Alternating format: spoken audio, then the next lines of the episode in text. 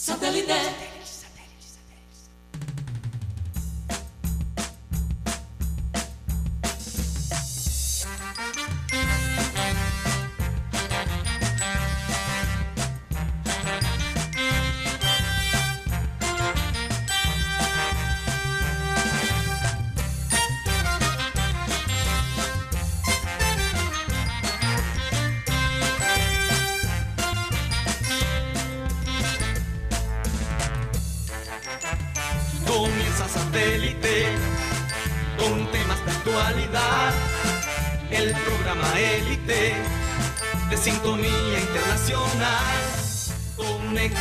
Satélite.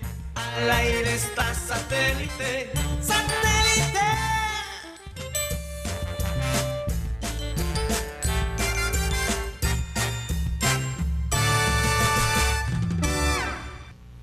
Señoras y señores, bienvenidos a su programa Satélite. Hoy 3 de marzo del 2020. Wow, las alergias están allí a, flor de piel. Tan fuerte. Están bastante fuertes, fuerte, fuerte, fuerte. Hay que tener mucho cuidado. Porque ahora cualquier persona que tenga gripa, la gente piensa que tiene coronavirus. Y como yo tengo los ojos un poquito cerrados, quizás la gente piense que soy medio asiático. Me ha pasado antes. Sí, es verdad. Me ha pasado antes. Bueno, y vamos a comenzar el programa, como siempre lo hacemos, con la frase del día. Y dice así, no te preocupes por las personas de tu pasado. Hay una razón por la que no llegaron a tu futuro. Mm. Paulo Coelho, un escritor brasilero, famoso por su libro El alquimista. No necesariamente porque hable de un alquimista, sino por, digamos, eh, lo que representa el Sí. alquimismo. ¿no? Él, eh, no he leído mucho de, de Pablo, eh, su escrito. Coelho, sí. Sí, su escrito. Conozco un poco de él. Pero lo que sé es que él usa mucho la historia y, y la ficción y de cierta manera la- el realismo má- mágico Sí. como una alegoría para él, él toma como conceptos filosóficos y los simplifica No he leído, no he leído sus, Sí. sus libros, pero lo conozco, sé, sé quién es. Pero valdría la pena revisar hacer un poco, ¿no? sí definitivamente Porque Ahora- sus frases siempre son profundas. Aquí Sí. leo los libros más leídos de la historia. Primero, la Biblia. el alquimista Claro. Segundo, citas del presidente Mao Zedong, de Mao Zedong. Mm. Harry Potter, El Señor de los. Anillos. Y el quinto, El Alquimista de Paulo Coelho, 65 millones de copias. bueno me falta Oye, el dos libros, dos libros de, de, de- de- de- de ficción. Sí, Sí, y, Harry como Potter. Harry Potter y El Señor de los y Anillos. sigue Sí. con El Código da Vinci de Dan, Bam- Dan- de Dan Brown. no he leído de ese Crepúsculo, la saga de Stephanie Meyer. Ajá. Y Lo que el viento se llevó de Margaret Mitchell. ah claro lo que Fíjate. el viento se llevó Eh, yo me imagino que mucha gente leyó el- lo que lo que el viento se, se llevó por la película Claro. fue una de las películas de Hollywood En esa época la, la más Sí. costosa de la historia. pues. Sí, y una de las primeras tiempo. películas de Hollywood que tuvo de verdad impacto al nivel internacional, Sí. En todas partes. Y, y por cierto, larguísima la Me película. da, Larguísimo. me sí, da sí. risa el tema también. Mm. Otro libro del El Diablo también se enamora. El diablo también se enamora. 11 minutos. El poder del karma. El alquimista, como decía. Sí, Adulterio. El código de la felicidad. interesante. El vencedor está solo. El poder de la hora. Entre otros libros de Paulo Coelho, que es novelista, novelista brasilero. Ahora, interesante, interesante lo que él dice, que hay una razón. Y yo creo que nuestra primera como reacción a eso es que la razón es que esa persona no debe estar en nuestro futuro, que es culpa de ellos. Pero hay una razón y podría ser culpa tuya. Totalmente. Pero, pero también, eh, no sé, digamos que el destino es, es precisamente algo que, que uno realmente no conoce, ¿no? Y menos mal, porque Y- si uno supiera cómo va a morir y todo lo que va a vivir, qué ganas le quedaría de vivir. Y por, y por muchas veces las personas que llegan a tu, a tu vida siempre llegan con un propósito. Exacto. enseñarte y muchas veces tú la- te pe- apegas a esa persona, pero, pero te dicen, no, suéltala. ¿Por qué no? Ahora, muchas veces tú conoces una persona y las cosas quedan allí y de pronto pasan los años y te reencuentras Sí. y, y- y- y forman parte de tu futuro. No, No sé si tú Entonces- contaste la, la historia de, dos- de una pareja que se casó, que se encontraron después de mucho tiempo, y los papás viendo fotos descubrieron que hay una foto donde ellos estando niños Se conocieron, sí. Entonces, Mira, el, el destino, la gente piensa en el destino como algo sobre el que no, no tienen control. Y yo creo que sí. Yo, o sea, yo creo que... de alguna manera. Yo, de alguna manera, yo creo que tú tienes, tú no incides en lo que es el destino en sí, pero tienes, un, tienes una decisión. Te Tienes puedes- opciones. Te, te- te Tienes puedes opciones. alinear con el destino Sí. o lo puedes negar. tú lo vas formando, tú lo vas creando, porque Tú vas Sí. creando tu propio O sea, camino. ese destino ya está quizás armado. Tú lo pero vas labrando. Tú, tú tomas la decisión de alinear, alinearte o negarlo. Mateo, tú, tú vas O a- sea, quizás gente no está en tu, en tu futuro porque no te alineaste. Eran, eran las personas adecuadas para tu futuro, pero no te alineaste al destino. O quizás estás ali- alineado, estás conectado con el, el universo. Y entonces eso ya, ya. Pero hay cosas como, por ejemplo, cuando una persona va a tomar un avión y lo pierde, y por decir, el avión se estrella y se salva de estar en ese avión. Eso, Eh, sí, Esas es- son cosas que forman cosas partes que tú no controlas. que tú no controlas, exacto. ¿no? Es cuestión No era tu de, momento. eh, de tu destino, ¿no? Sí. Es lo que uno dice. Pero Sí, hay sí. cosas que, por ejemplo, decisiones, las decisiones que tomamos van labrando nuestro camino. Sí. Hay gente que no aprovecha los momentos cuando se les presenta y pierden oportunidades y de pronto se atrasan en el proceso. Claro. Entonces es por eso que la dirección divina es tan importante ¿no? en, en cuando uno va a tomar una decisión. Y agarrar la vida, como dicen vulgarmente, por los cuernos del toro, ¿no? Sí, Los cuernos Sí, del toro. por los cuernos del toro, con, con valentía, con coraje, como lo que Sí. hablábamos ayer. Ahora, interesantemente, yo estaba mm, escuchando una, una entrevista con una mujer que estaba explicando, ella es como experta en este tema, Sí, en las experiencias transformativas. Ajá. Que cuando tú pasas por algo transformativo, tú te vuelves otro ser.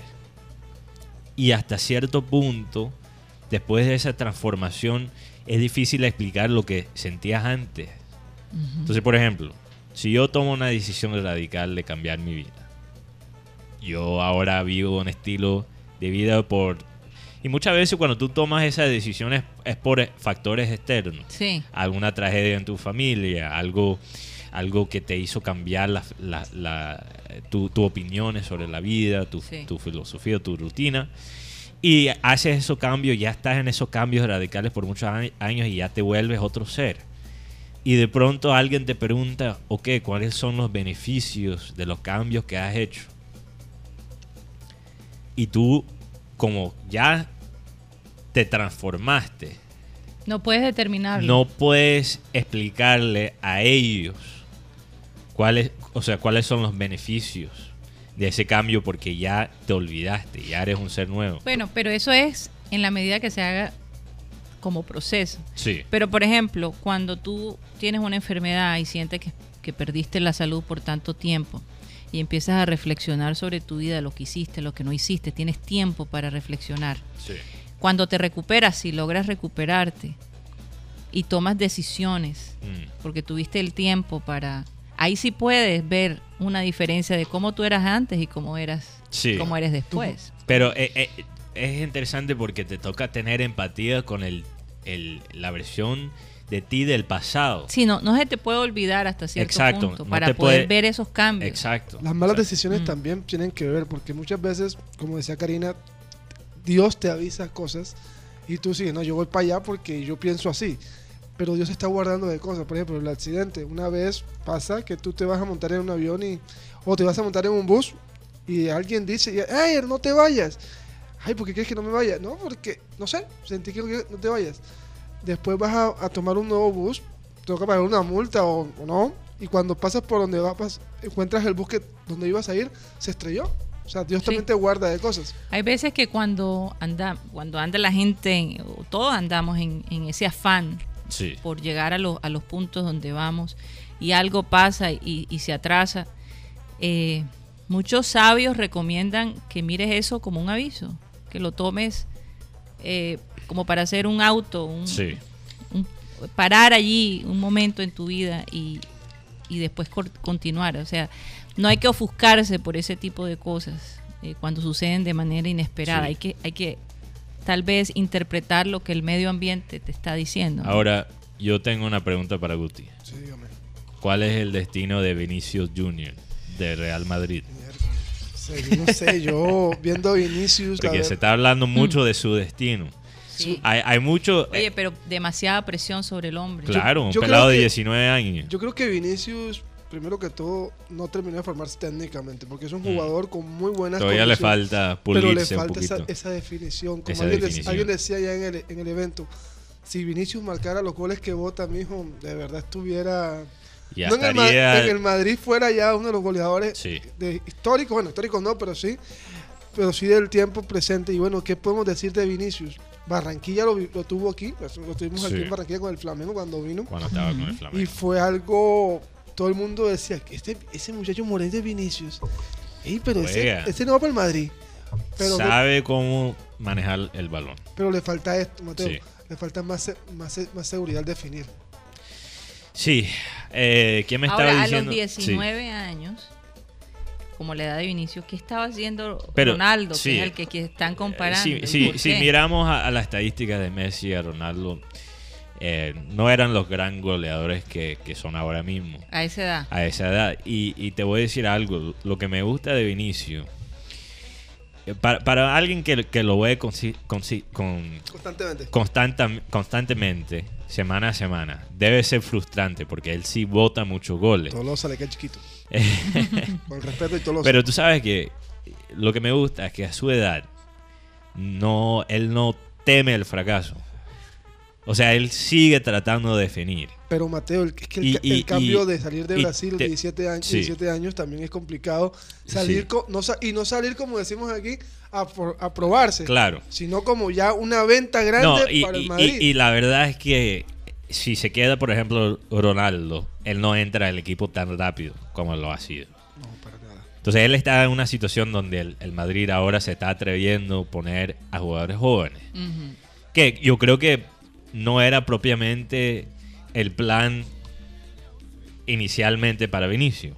Quizás un, como hicieron con Odegaard, un- No. este jugador noruego, mandarlo para otra parte, prestado, para que él, él se desarrolle. Pero, ¿qué pasa? Él no le tema el fracaso. Entonces hay dos, hay dos componentes para los jugadores que son buenos definiendo.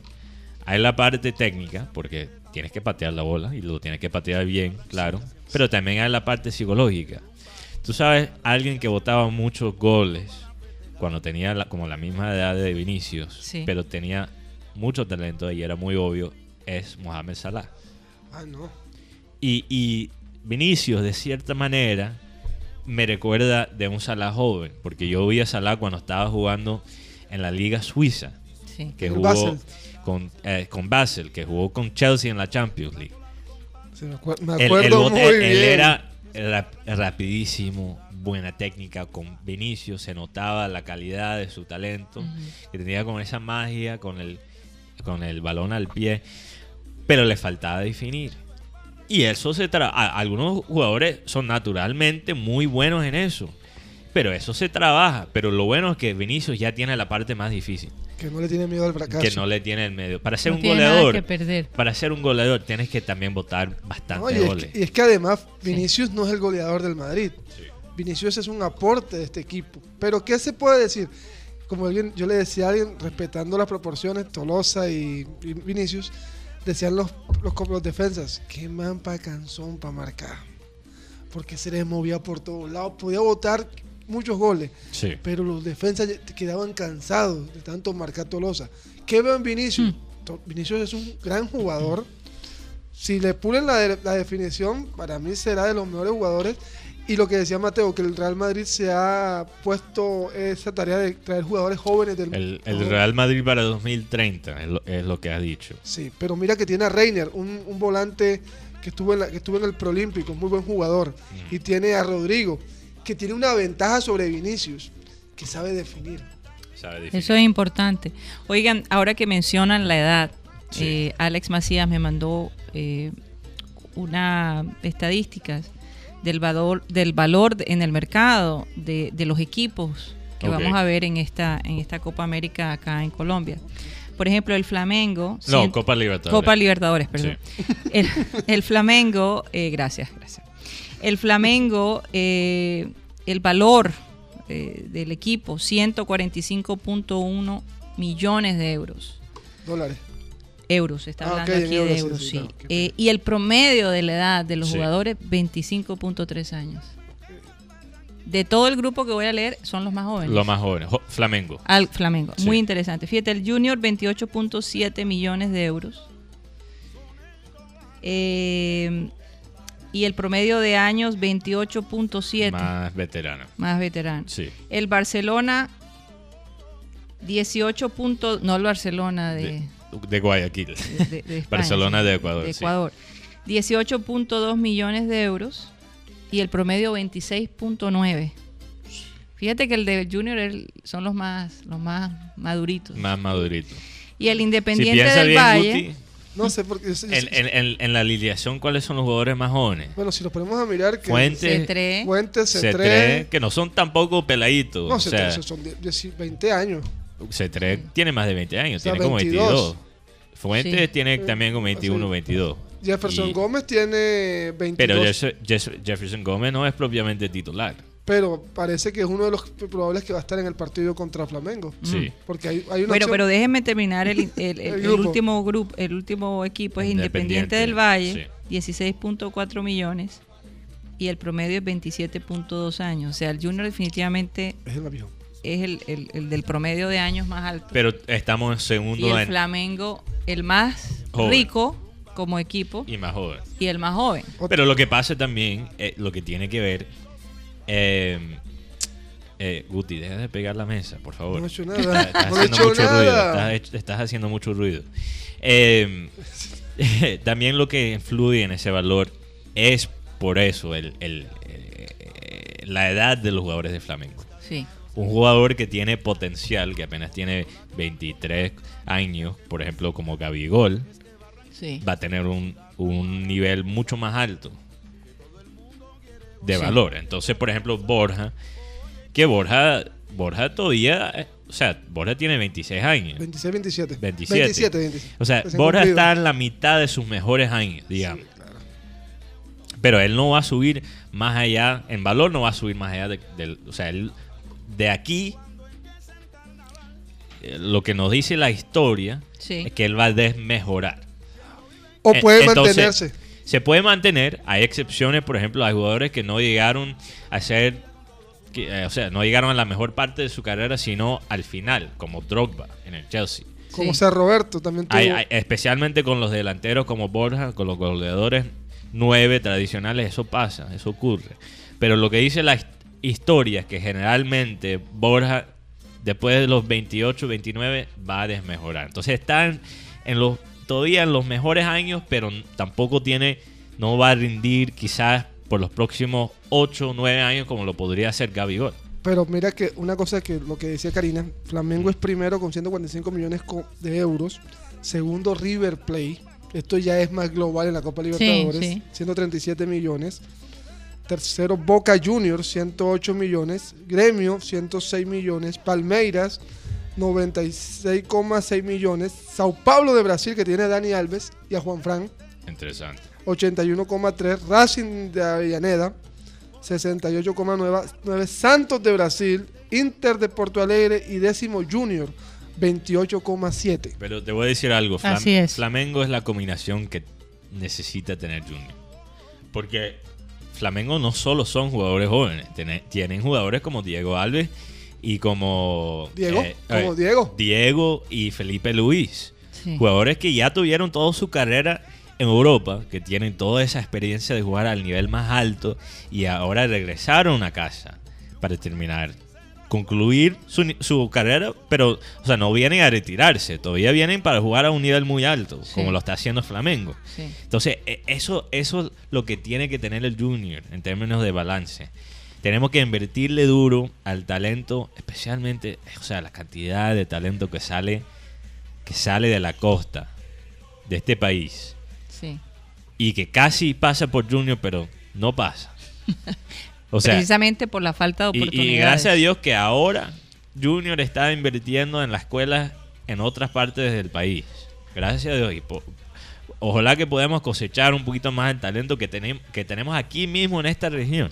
Sí, Porque pero me imagino que también Sí. la única manera que el Junior pueda sacar beneficio de eso es teniendo, eh, digamos, como eh, sí, un grupo eh, eh, de ligas menores, ¿no? Sí, Allí sí. preparándose para Sí. que después puedan pasar a... Ne- necesitamos a las ligas más mayores. tres y, y Chino Sandoval Y menos. y más, go- y más eh, Teo y menos Ginestrosa. Ah, ok. menos James Sánchez.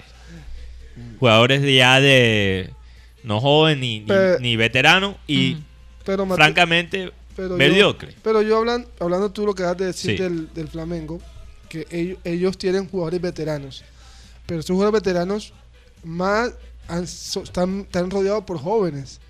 Porque, por ejemplo, Felipe Luis, yo creo que Felipe Luis, le- aquí en Barranquilla, vamos a ver, porque por lo que pude ver en la, en la práctica, eran los jugadores como, como que más buscaba el- la sombrita.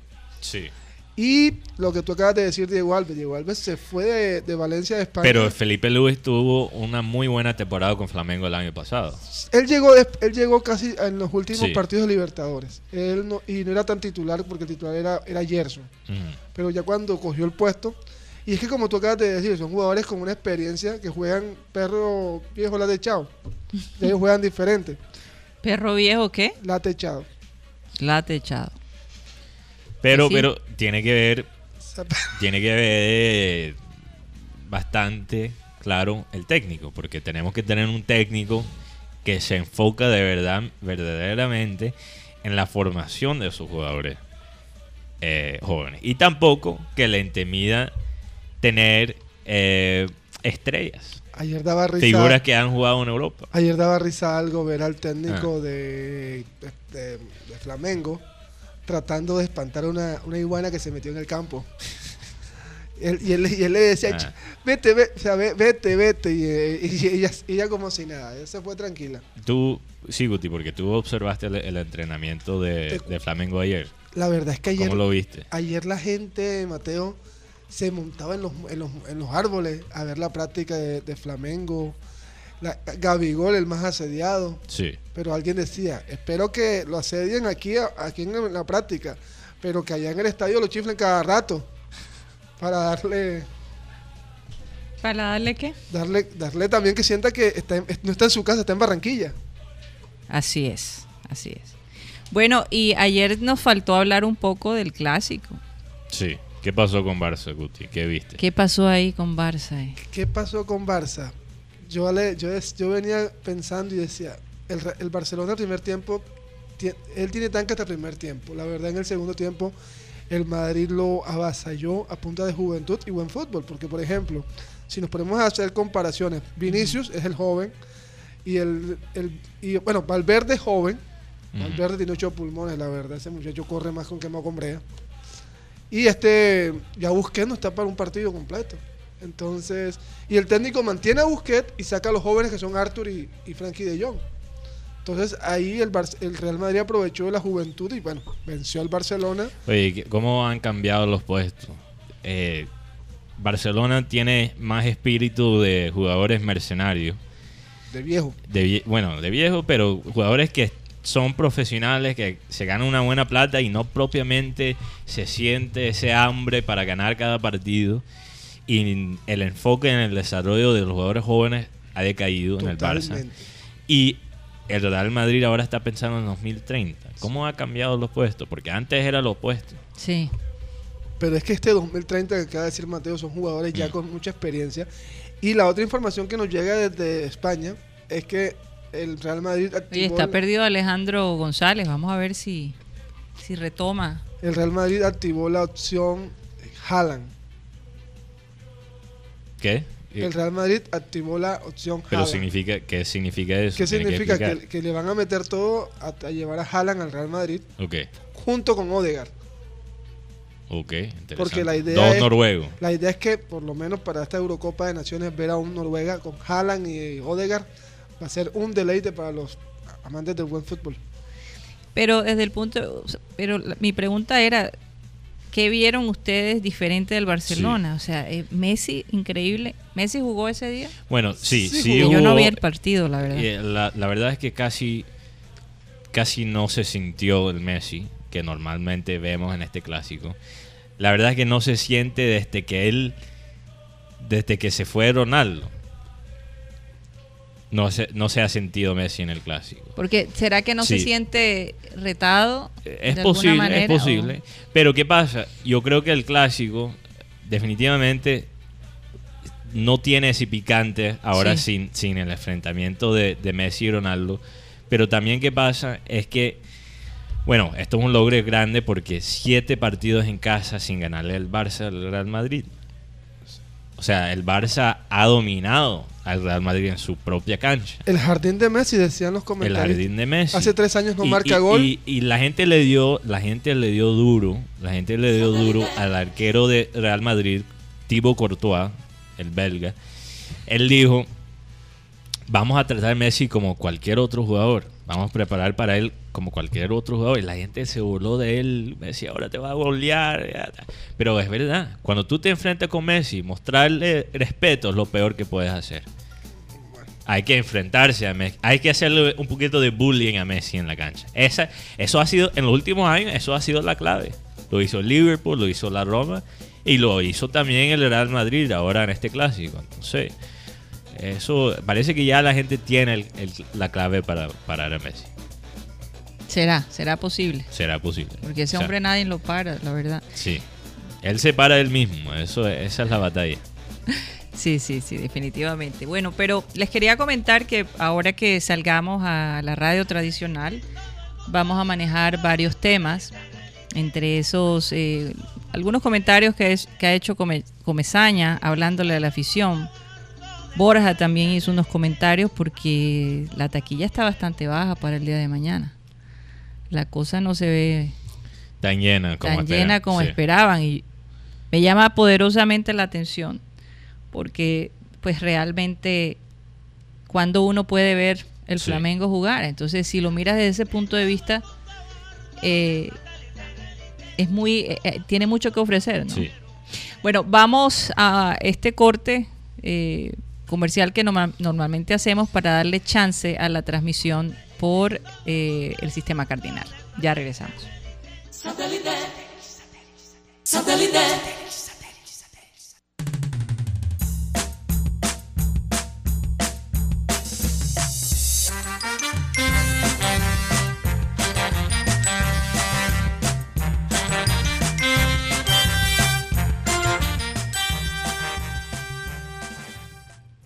Señoras y señores, nuevamente bienvenidos a programa satélite que se transmite desde Barranquilla, Colombia, para eh, desde Barranquilla, Colombia, South America para el mundo, ¿no?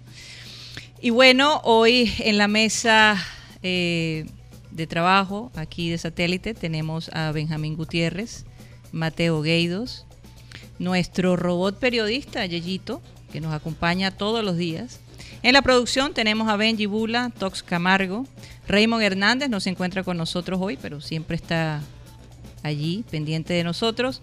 Y bueno, Mateo, vamos a mencionar los corresponsales de satélite internacional.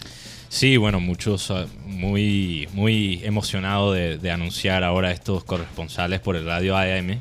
Eh, un saludo muy especial para los corresponsales en Brasil, César Villanueva, que está en... ¿Dónde está César? Él está en Sao Paulo. Sao En Paulo. el- no, no, no. Cés- eh, bueno, sí, César está en Sao Paulo Sí. y Alex Macías está, está, en Salvador Bahía. Salvador Bahía. Bahía, sí. También un saludo muy especial para el combo que está en Miami, la doctora Claudia que estuvo con nosotros ayer, también Iván Garrido que está como entre Chicago y Miami, Sí. también Sara González que está en Vancouver, Canadá, tenemos a Maelis Chávez que está en Santiago, Chile, y Nari García que está en Dortmund, Alemania, estamos por todas partes, también Alejandro González que está en Madrid, eh, Javier Sánchez Polo que está en Barcelona, y bueno, nuestro corresponsal del Junior, él no es internacional, pero lo apreciamos bastante, Joan Nieto. Un saludo Joan para Nieto, él, sí. que yo sé que él está en sintonía con nosotros. Cyril Gaidos también de vez en cuando Sí, aparece Claro. como el cometa y bueno, quien les habla, Karina González, le damos nuevamente la bienvenida a todos ustedes.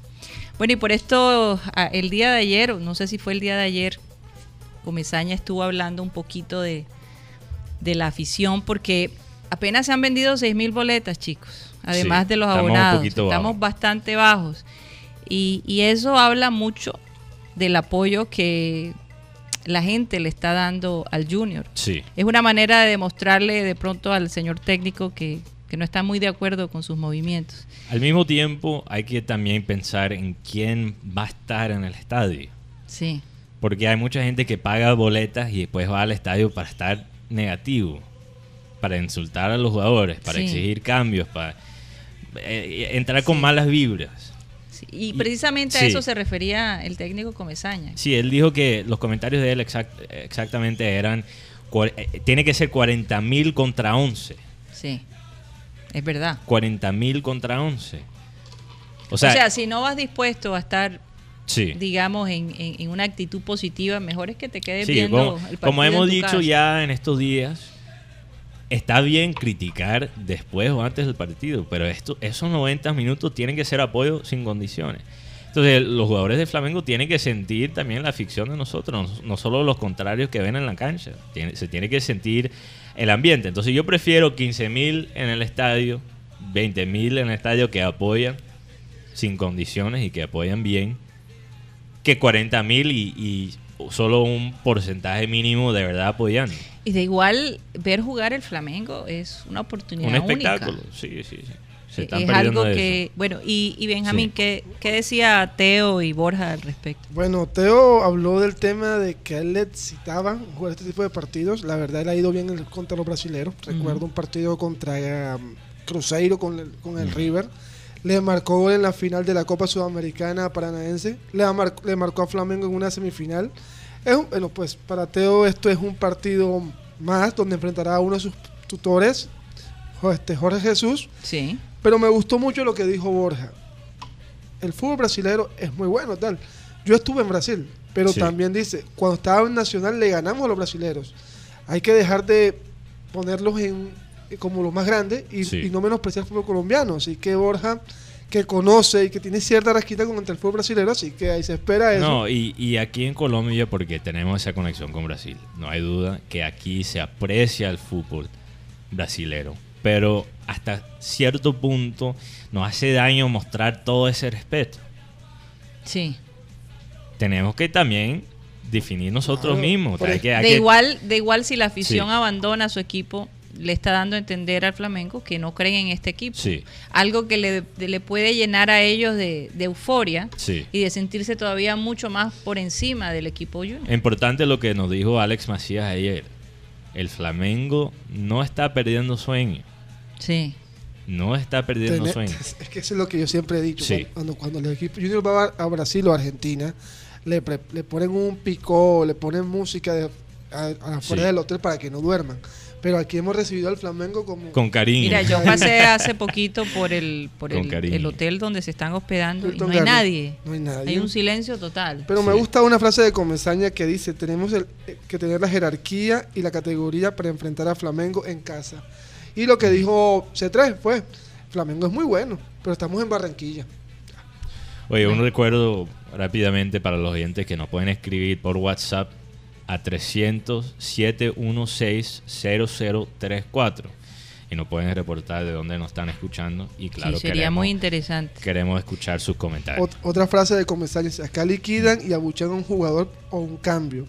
No esperan que acabe el partido. Nosotros necesitamos que la gente esté con nosotros siempre, en las buenas y en los malos momentos. Hombre, Sí, sí, lo, han- lo sin han pedido, lo han pedido varias veces los Solo por esos 90 minutos. Después, si no te gusta lo que viste, puedes criticarlo, puedes mandar tweets. No, y que no hay duda que este comienzo va a dar una especie de, Sí.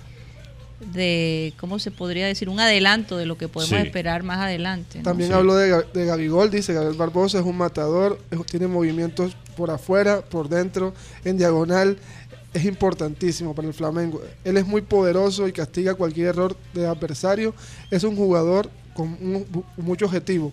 Julio Comesaña, técnico del Junior de Barranquilla. Esto fue en la cuen- una cuenta de Flamengo News.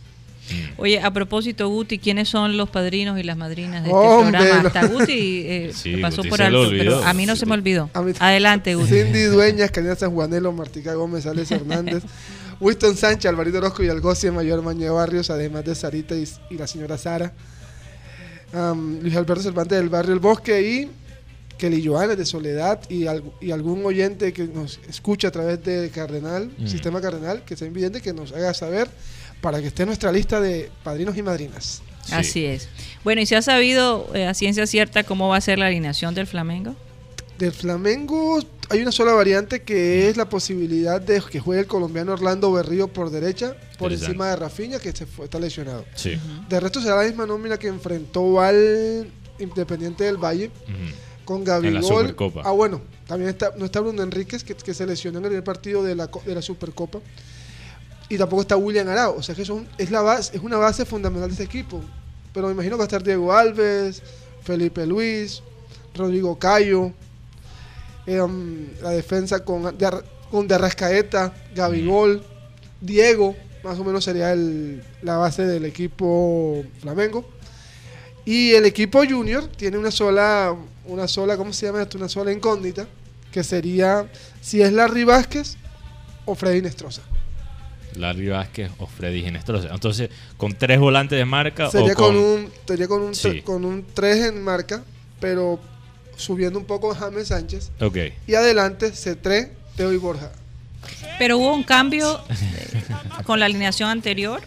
Sí, ¿Cuál entonces sería, eso aquí? ya sería una, un cambio estratégico. Sí, porque sería, sería Viera, que ese no falla. No, eso no falla, obviamente. Viera, Piedradita, Mm. Fuentes. Ah, la otra duda es Jefferson Gómez o, o Daniel Rosero. Sí. Creo que ya Rosero... Sí, pero yo quiero, yo, quiero- yo- Sí. yo creo que Jefferson es un poquito más técnico. Sí, Y es hay- más técnico, pero como he dicho, siempre es valoroso eh, eh, la, la consistencia. ¿Quién especial. sabe dar más?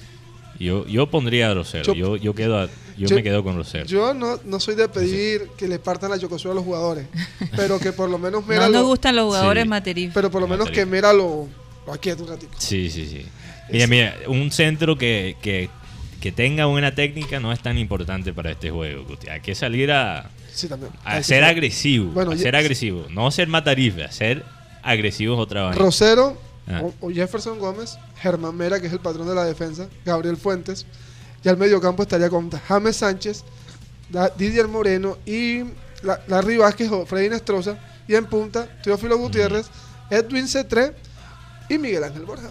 Miguel Hombre, yo de verdad quiero hacer un llamado a la, a la afición a que apoye este primer partido. Yo creo que es importantísimo que hagamos presencia en el estadio, que hagamos Sí. bulla, que apoyemos a los muchachos. No puede ser que critiquemos y que eh, digamos todo lo que decimos cuando no estamos de acuerdo con el técnico y no apoyarlo en un momento en donde nadie Sí. da un peso por ellos. ¿Alguien, alguien me Yo pienso que, no un peso, pero digamos que, Un dólar.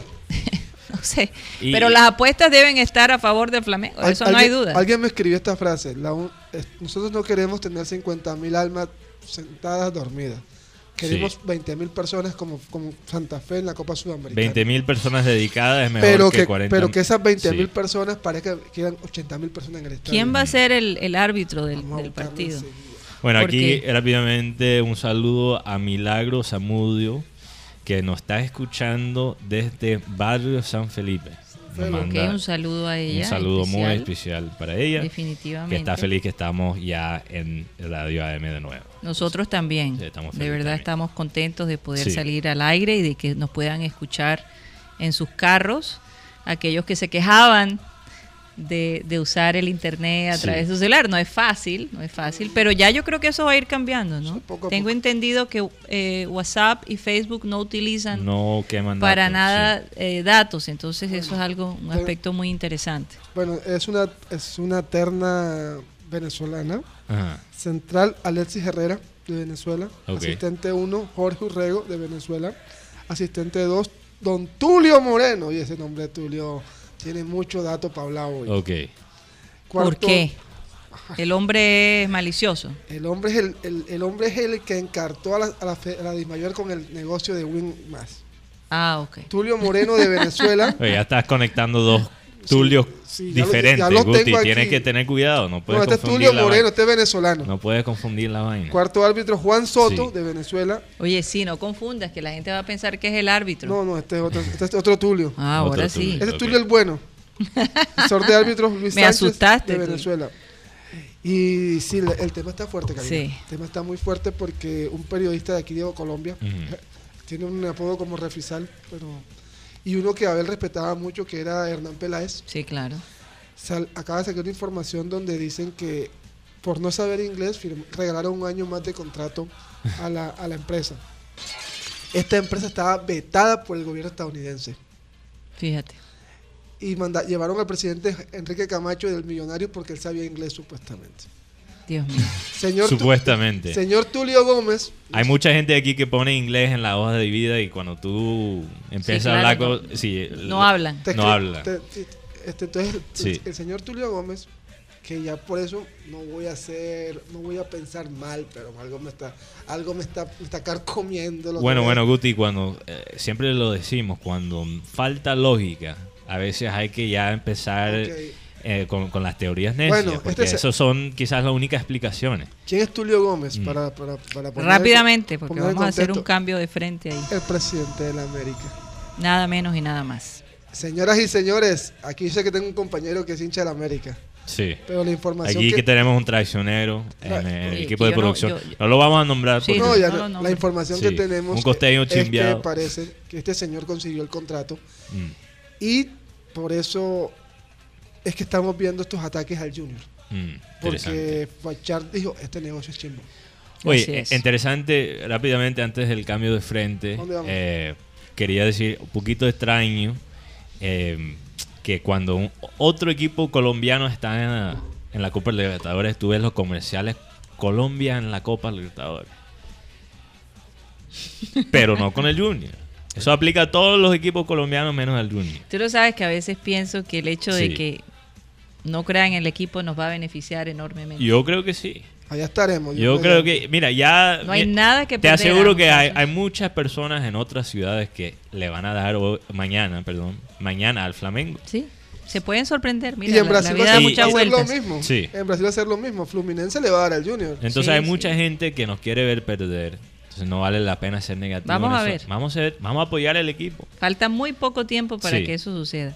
Bueno, y haciendo un cambio de frente y vámonos al boxeo. Vale, Mateo. Otra, otro deporte interesante, ¿no? Sí. Eh, esta historia de Tyson Fury y de eh, Deontay Wilder. Wilder. Sí, e- es muy interesante. Cuéntanos un poco, Mateo, Sí. sobre eso. Bueno, hay, hay- hay muchas cosas que, bueno, ya eh, la pelea hace más de una semana. Sí. Pero con todo eso, la pelea sigue en la prensa, por vari- varias razones. Eh, pero creo que la más interesante que quiero destacar son los problemas que está teniendo Deontay Wilder con el equipo del entrenamiento que él tuvo para la pelea. Sí.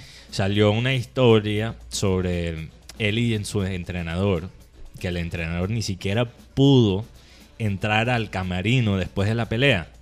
Porque estaba molesto el hombre. Él estaba, ni siquiera, él lo despidió prácticamente ahí mismo. Porque esto fue el entrenador que tiró la toalla. que dijo, Deo- no va más. Sí, no, él no va más. Porque En boxeo, cuando el entrenador tira la toalla, significa que ya el, el boxeador. Sí, se eso es va. lo que se llama en inglés un TKO. O sea, un, eh, lo noquearon, pero técnicamente. Técnicamente, sí. Eh, eh, se- él se rindió. En su equipo, por lo menos. Él dice que él sintió que él podía todavía pelear más rondas. Pero ya. Pero el hombre estaba muy la- mal. Estaba muy mal. Para la gente que vio la pelea, ya en, lo- en los últimos, porque él perdió en la ronda en la ronda 7. Pero ya en la quinta ronda él ya había perdido.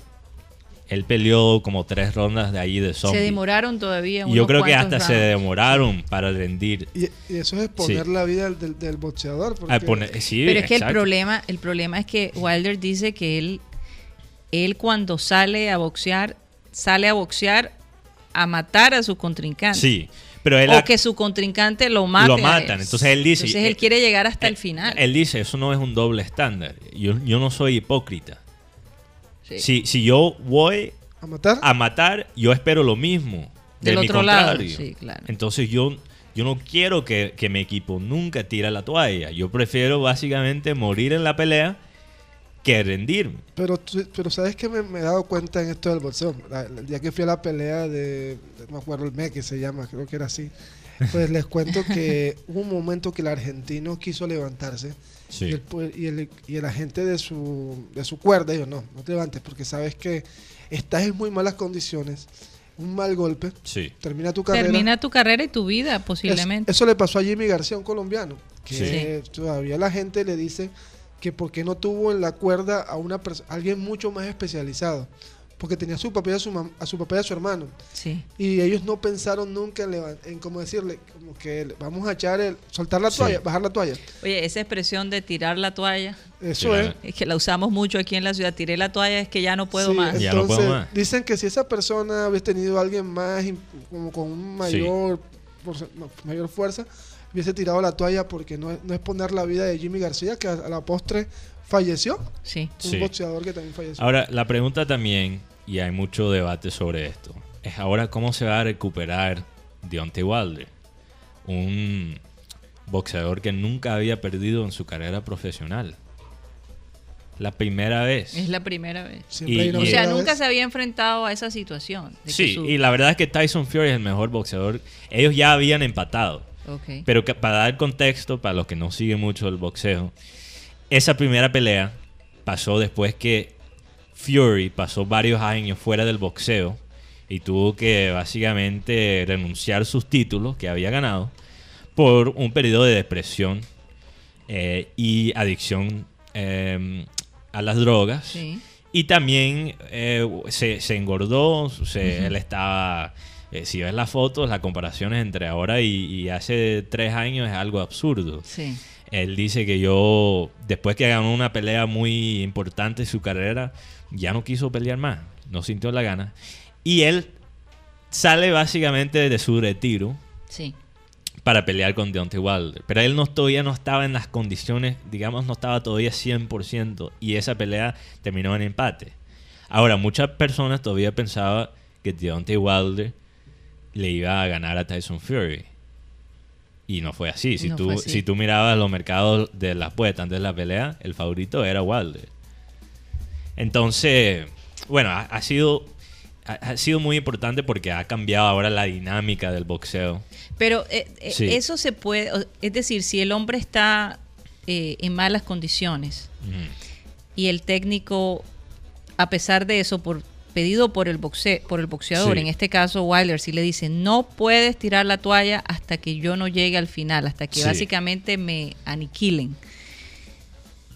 No hay reglas en el boxeo donde eso se evite, es decir, que Eso- ya sea el, el, el no. umpire el que diga, no el umpire, por favor. El, sí, el, el El árbitro, referí, de, el sí, sí, el árbitro de la pelea. El árbitro de la, de la él, pelea. él lo puede parar. El árbitro de la pelea lo puede parar si él ya ve. El referí. Sí, el referí ya lo, ya lo puede parar.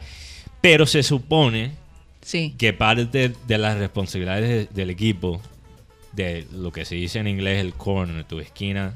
¿verdad? Porque tú a veces ves el referí diciendo no va más, no va sí, más, no el va hombre no va. Sí, exacto, exacto. Sí, Pero se supone que tu equipo te tiene que proteger. sí. Y eso va todavía más allá lo que ellos notan cuando estás peleando, porque yo me, yo me imagino que también cuando un boxeador entra a pelear, porque ha tenido que pelear y por tantos años, se tiene que, que entrar en un modo de pensar donde que, que- que tiene que tirar el sentido común fuera de- del ring, tiene que pelear, se tiene que se volver casi como un animal, Sí, solo tiene que pensar en ganar. Sí. Entonces, ¿cuál es el trabajo de tu equipo? determinar eso. determinar, porque ellos no están en la pelea, y muchos de ellos son exboxeadores, entonces Sí, ellos saben. Ellos saben. O sea, lo que hizo el Sí. técnico definitivamente Pero era lo que tenía Lo que, que me hacer. preocupa es más como qué dice eso de la psicología de Deontay Wilder y de los boxeadores en general. Tenemos que tenemos que tomar esa parte en serio, tenemos que cuidar los boxeadores, especialmente la, la preparación, porque Sí. tú me acabas, tú acabas de decir que este hombre salió, viene del retiro, Sí, y este hombre, el, con el, que, el que perdió, estaba siempre estaba peleando. sí. Yo creo que, no, no no estoy en la mente de la persona, pero y bueno, este viene, este viene del retiro, viene gordo, parece actor el de la película. Quizás se, se confió demasiado. Oye, cuando dije Empire, yo creo que mi, mi mente me traicionó, porque yo Estaba dije, pensando en el béisbol. Estaba pensando El- en el béisbol, pero eh, estaba pensando también, ahora que lo, que lo Sí. mencionas, eh, que eh, eso es lo que vamos a ver en los próximos meses cuando los Astros estén jugando. Se va a convertir en un, en Casi un como una casi pelea. como una pelea de boxeo. Sí. Por ahí, por Porque ahí, la cosa, la cosa está... por ahí vi algo de, de- béisbol, Mateo, no sé si lo viste, un pitcher Sí. le le está- en la pretemporada le está avisando a los, a los bateadores de los Bravos a dónde le va a tirar. No recuerdo el nombre, pero sí dice. Entonces, voy a tirar a la derecha, le dice, "Ah, a la derecha, pero Sí. en inglés, no sé. Ah, bueno, entonces ahora... Left. Right, Sí, left. center. Sí. Así, ahí así- va, así ahí va.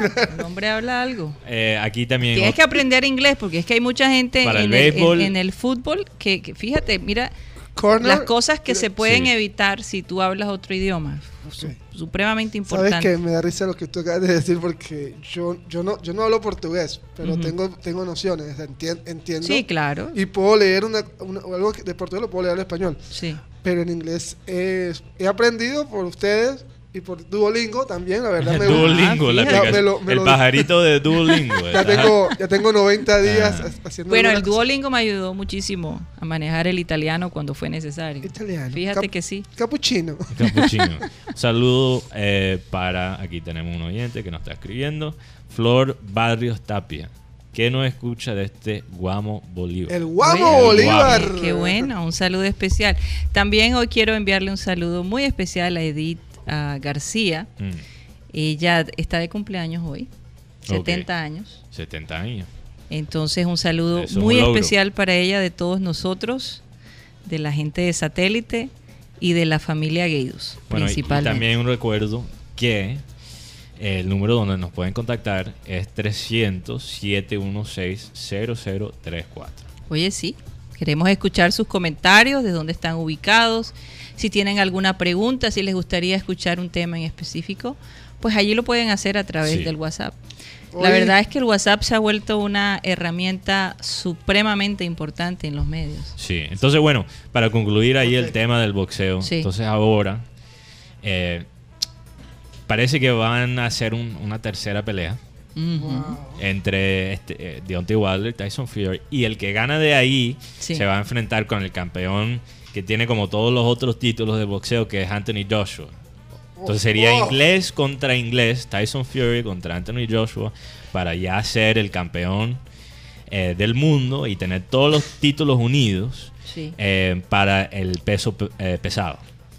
Y la verdad es que Tyson Fury, para los que quizás ya no le interesa mucho el boxeo, Tyson Fury, en mi opinión, es lo más cerca lo que tenemos en, este, en esta época moderna a Muhammad Ali Wow. porque es un boxeador de peso pesado con buena técnica. Mm. Bueno, Y, y Hay eso, que verlo, Eso es único, es único. vamos a un corte de comerciales, pero cuando regresemos vamos a hablar un poco sobre la salud del Papa. También vamos a hablar sobre la relación de la felicidad y la riqueza. Es una Sí. relación muy estrecha. Y vamos a hablar sobre las encuestas que se hicieron de las empresas eh, tecnológicas más queridas y más odiadas. Así que no se vayan, ya regresamos.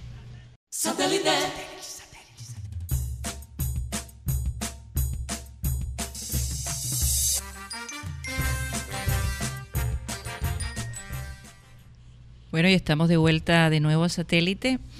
Y por estos días la gente estaba muy preocupada porque el Papa Francisco estaba enfermo. Eh, aparentemente había comenzado con una tos y tenía ciertos síntomas que pudieran eh, estar relacionados Con o el la gente coronavirus, con el sí. coronavirus. Por lo menos el coronavirus, que de todos modos sigue siendo una gripa, ¿no? Una Sí. gripa muy fuerte con otro tipo de, de, Y como está en Italia, de características. Sí. Entonces, el Papa está tosiendo, está enfermo, se, se, se armó un- una revolución allí y la alrededor gente del empezó Papa. a memear. y dijeron, memes. bueno, pero imagínate si el Papa se enferma, sobre todo que está en un perfil Sí, de los más vulnerables, ¿no? sí, sí. sí. Eh, a contraer esta, este virus. Sí, la Entonces, gente de la tercera edad está... ¿Qué cosa? está, está bastante decir, Expuesta. expuesta a esto. Entonces ya hicieron, ya confirmaron, ya lo han puesto en todos los medios de que él salió negativo. Es una verdadera bendición, pues que, que no se contagió. Imagínense el Papa que se acerca a tantas personas, Sí. que abraza, que carga a los niños, que bueno, eh, es una, una persona muy pública y a él le gusta estar muy cerca de su gente. Se tuvo que cancelar un, un retiro espiritual precisamente por su salud. Y, y en general esto del coronavirus está cancelando eventos. Por ejemplo, por estos días en Japón tomaron la decisión de no eh, hacer el Festival de las Flores de Cereza, que es tan, tan hermoso. Digamos eh, que son como los carnavales de Japón, prácticamente. por la- pero duran bastante porque Sí, son dos eh, meses. esta- esta festival, este festival eh, comienza a finales de marzo y Sí. termina a finales de mayo. Y no por la rumba, pero digo por el turismo que genera. que genera. Para la economía de Japón es supremamente importante. Sí. Es como, es como la, aquí la cosa del café, Sí. la feria del café, o, la- o la Bueno, feria de las eh, flores, sí, sí, reinado del café. Sí. Algo así. Pero, Ahora, pero tú sí. puedes imaginar que Japón haya tenido que cancelar algo semejante. ¿Quién sabe cuándo fue la última vez que, Que lo cancelaron. que lo cancelaron? También yo me imagino que por los gastos del festival, sí, como muchos de, de los turistas que, que normalmente entran a Japón están vetados por este virus, me imagino que no van a generar suficiente plata para cubrir los gastos. Una buena noticia, Mateo. Los gastos Sí. y que los hoteles con seguridad contribuyen de alguna manera a este evento y los Sí. hoteles están bastante vacíos. Una buena noticia. Estuve leyendo ayer un poco sobre Wuhan y los médicos están sorprendidos porque ya no está llegando tanta gente enferma, sino gente sana, gente recuperada del, del coronavirus. Sí, lo que pasa es que eh, incluso es Trump. Trump, y vamos a hablar de esto, vamos a tener nuestro médico eh, el jueves eh, para mm, aclarar un poco sobre, sobre el concepto del, del coronavirus. Sí. Y algo que les puedo decir es que eh, fíjate que Trump se reunió con todos los farmacéuticos de, en Estados Unidos Sí. y se cree que posiblemente para el verano tengan alguna vacuna, pero eso ellos pueden tener esa vacuna. El problema es que viene un proceso de, de, de, de prácticas, ¿no? Sí. Para que para poderla sacar al mercado sea, que puede demorar sí. hasta 18 meses. Entonces, quién sabe Entonces realmente no se va a tener, no se va a tener eh, una vacuna por este tiempo. Y es por eso que mucha gente, por lo menos aquí en Colombia, se, pre- se pregunta qué está haciendo Colombia para atrasar ese proceso, Sí. para que la gente no llegue aquí infectada y entonces nosotros no estemos preparados. Algunos han dicho, pero el ministro de Salud ha dicho que, que están poniendo más, son- están siendo más estrictos, obviamente, en, en- en cuando la gente viene de otros países, analizando de dónde vienen, haciendo más preguntas. Pero eh, el asunto aquí es si hay el sistema para determinar el coronavirus. Porque aquí puede llegar alguien de cualquier parte del mundo y pueden pensar que es una simple gripa, si no tienen, Sí, digamos, las herramientas. oficiales. Exactamente. Pero tampoco es- el tema no solo es prevenir, es cuál es el plan cuando el primer caso aquí en Colombia se ve. Porque a, ya a este punto es muy probable que en algún momento viene un caso. sí, Que, con o seguridad sea, que sí. Sobre todo Tú porque- solo puedes prevenir hasta un punto. Mira que ya en, en los Estados Unidos, en Europa, ya entró el virus. Entonces se, se puede Sobre todo- ya presumir Vamos a que- tener una serie de Sí. preguntas y la gente va a poder llamar a, a- llamar a nuestro programa y preguntarle al doctor William Sánchez, Sí. quien va a ser nuestro invitado este jueves, qué se puede hacer. Y una de las cosas Sí. más importantes es pre- precisamente reforzar el sistema inmunológico. Y eso es una de las cosas que el doctor William seguramente va a hablar y, y- y del que es un experto. Así que estén pendientes de eso. Bueno, haciendo un cambio de frente, Mateo, Sí. estábamos hablando esta mañana de un tema muy interesante. Sí, Rápidamente quería sí mencionar a todos los oyentes, los que oyentes- nuestros oyentes destacados para los que nos están Por escuchando favor. por el radio AM son nuestros oyentes que escriben en los chats que tenemos en las plataformas digitales. sí, Entonces, un recuerdo para nuestros eh, oyentes por el radio. Por la radio nos pueden escuchar a través de Facebook como Abel González Satélite y en YouTube eh, como programa satélite.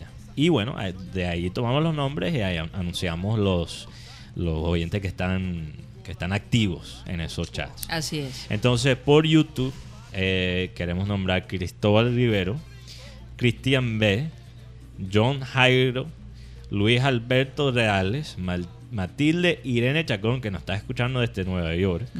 También. Wow, en Nueva York se reportaron varios casos de coronavirus. Sí, claro, claro. Rodolfo Zuluaga. eh, también José Atencia, que nos está escuchando de New Jersey. Jaime García, otro oyente eh, de New Jersey. Acaba de entrar Iri González, que yo sé que nos está escuchando desde Panamá. Un saludo muy especial Sí. para Iri. Aquí Nina 12 nos cuenta alguna noticia del alcalde. Dice, bueno, nuestro alcalde ha dicho que va a apostarle al bilingüismo.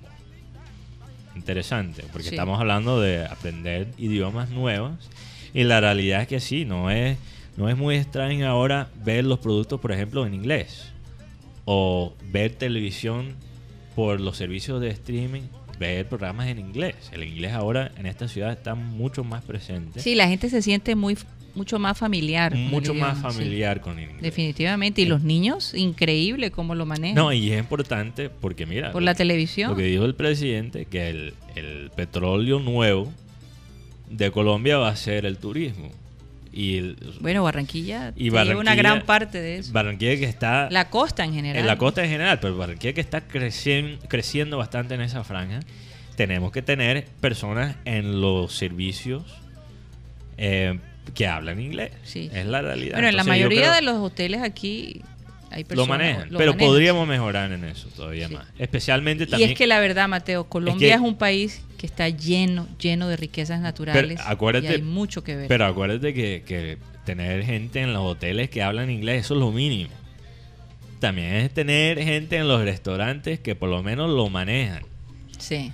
Bueno, Esa- porque tú, si tú vas a ciudades hay que, que, incrementar eso. si tú vas a las ciudades que tienen un nivel de turismo alto, la gente que trabaja en, en los restaurantes hablan inglés o a- a- por lo menos a- manejan otro idioma, Sí, por si claro. acaso. Sí, sí, sí. sí. Entonces eso, eso es algo importante. Eh, aquí Jaime García está comentando eh, sobre el Junior. Dice, dice, buenas tardes, son los únicos en que le dan ánimo para ir al estadio porque hay una prensa en Barranquilla donde está, estuvieron anterior, anteriormente que para ellos Junior ya está de Está perdido. frito. Está- ya está frito. Sí. También un saludo para Rafael Benítez, sería el técnico. Rafa Rafa- Benítez. Rafa Benítez. Desde España. Sí, sí, bueno, que, Imagínate. que se está reportando desde Baranoa. Ah. Un saludo para la gente de También Baranoa. rápidamente la gente en Facebook. Tenemos Sí. Pedro Pico, Jesús Puerta González, Cecilia González, eh, Isabel Caballero y Joan Nieto Bolívar, que ya lo habíamos mencionado como nuestro corresponsal juniorista. Y también un recuerdo para los gente de radio que nos pueden, nos pueden escribir a través de el número, que ya lo voy a decir, 300 300 716 0034. 0034. Es fácil, Es fácil, es fácil. no es muy difícil. Ok, perdón. Así que perdón. grábenlo, grábenlo para Grábenlo, que se comuniquen con nosotros. Sí. Bueno, eh, esta mañana estábamos hablando de un tema que nos llamó muchísimo la atención, Mateo Sí. y yo estábamos conversando, y era sobre la relación de la felicidad y la riqueza. Eh, algo interesante porque mucha gente pudiera pensar que la riqueza, una persona rica debe ser feliz. Y Bueno, no hay- necesariamente eso es Hay, cierto. hay los dos extremos. Hay los dos extremos. Hay la gente que piensa que los ricos todos son felices. Y hay algunos que piensan que todos son miserables. ¿Verdad? Nunca está en la mitad la cosa. Que, que la plata no, no influye en la felicidad, se van al otro extremo. Sí. Bueno, Guti, ¿qué, qué tanto piensas, Guti, que, que la plata influye en la felicidad? Dime tú, ¿cuál es tu opinión? Vamos a ver Sí, qué tanto se alinea sí con influye, esto. Sí. pero no lo es todo. Exacto. Bueno, para la felicidad es un factor bastante grande. Porque la felicidad, como yo lo, lo- como yo lo defino, es algo que básicamente es basado en tu, en, en tu exterior. La felicidad es algo que no se, por ejemplo, no es algo que, que puedes mantener siempre. Es basado en la calidad de tu vida, Sí. lo que te pasa en, en cada día, día a día. Que no puedes comprar. Y, y- y es algo que, que de verdad no puedes controlar propiamente. Y la única manera de controlarlo es tener plata. Y los estudios muestran que es, sí, en efecto, es muchísimo más fácil en ser feliz cuando tienes plata. Ok. Pero- Porque la Pero plata... eso, eso no determina eh, El grado de la satisfacción, Exacto. eso no hay- determina ahora, la paz. Hay otros factores, Sí. porque la felicidad es algo... eh, Volátil, es algo que Exacto, pasajero. volátil y a veces confundim- Confundimos, sí. Confundimos la felicidad. Lo dije, acuérdense, acuérdense que tengo lengua gringa a veces, entonces me tienen que perdonar. Confunden. Eh, confunde, sí. La gente confunde eh, la felicidad a veces con otra cosa. Por ejemplo, la paz, Sí. la motivación, la satisfacción. Placer. Esos son cosas muy diferentes. Sí. Eh, eh, o sea, la felicidad yo creo que está más alineado con el placer. Y cuando tienes plata para solucionar las cosas más básicas, cuando tienes tremenda casa, tienes personas que te solucionan, ¿verdad? Eso, la, hay una probabilidad más grande que vas a estar feliz. Es la verdad. Pero como digo, entonces e- esto es un estudio que estaba haciendo un profesor de, en Nueva York, de NYU, una universidad me llamó, nos llamó muchísimo muy la destacada. Sí. Porque él dice yo, porque él empezó como, antes de, de- de volverse profesor, Sí. él empezó como básicamente en los negocios. Él montó su empresa. Y llegó a un momento donde dejó todo eso atrás, se divorció y se dedicó a, a ser profesor. Y él dice, yo conozco gente con billones de, de- de dólares, con muchísima plata. Y la verdad es que muchos de ellos están muy felices. Pero el estrés no se va. Las La paz. eh, Porque, porque quizás el- estrés es diferente. Cuando eres rico, el estrés no es pensar en qué vas a comer mañana. Las no, eh, eh, es dónde vas a Sí. invertir el dinero, si se te bajaron Es la como bolsa. mantener tu riqueza. Es como mantener tu riqueza. Si Y- te divorciaste dos y tres veces, ¿a quién Hacerla estás- crecer. Pagar, sí, pagar, hacerla crecer. Porque cuando tú Sí. te vuelves rico, lo que a veces la gente tampoco entiende que cuando tú te vuelves rico, hay todavía más incentiva para volverse más rico. Entonces tú sientes la presión porque la gente, la gente que tú conoces son ricos. Entonces tú quieres siempre tratar de superar los otros ricos. Puedo unirlo, Sí. puedo unir lo que acabas de decir con algo que está pasando en estos momentos. Ajá. Cristiano Ronaldo, su mamá, tuvo un, ce- un- un accidente cerebro- cerebrovascular. Está de pronóstico reservado. O sea, tener Sí. todo el dinero del mundo, pero no poder hacer nada en estos momentos por tu mamá es algo mu- eh, puede ser- es muy duro.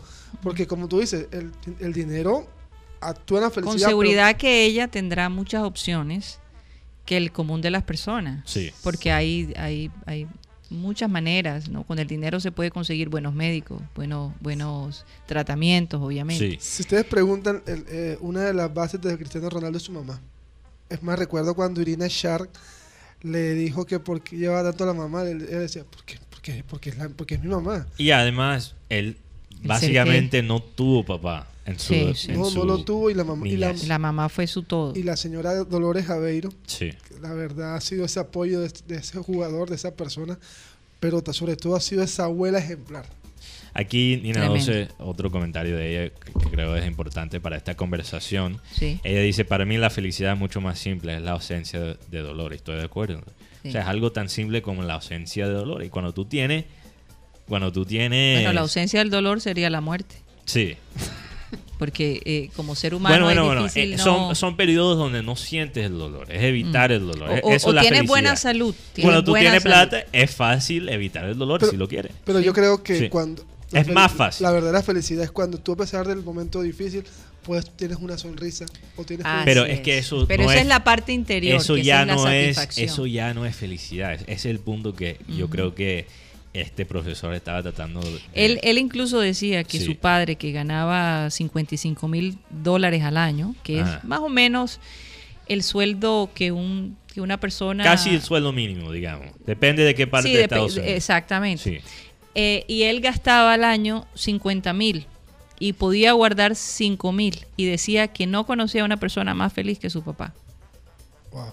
sin Sí. tener tanta Eh, riqueza. Porque una persona que gana... es cómo lo usa Sí, cómo lo caso, usa. sí. cómo lo usa. Pero él es retirado y se ve que hace todo lo que quiere hacer. Y a lo mejor no tiene dos esposos, dos o tres divorcios. y- y- Culebras. y ya está en esa edad Probablemente ya pagó su casa y ya está y todavía está ahorrando y todavía está ahorrando.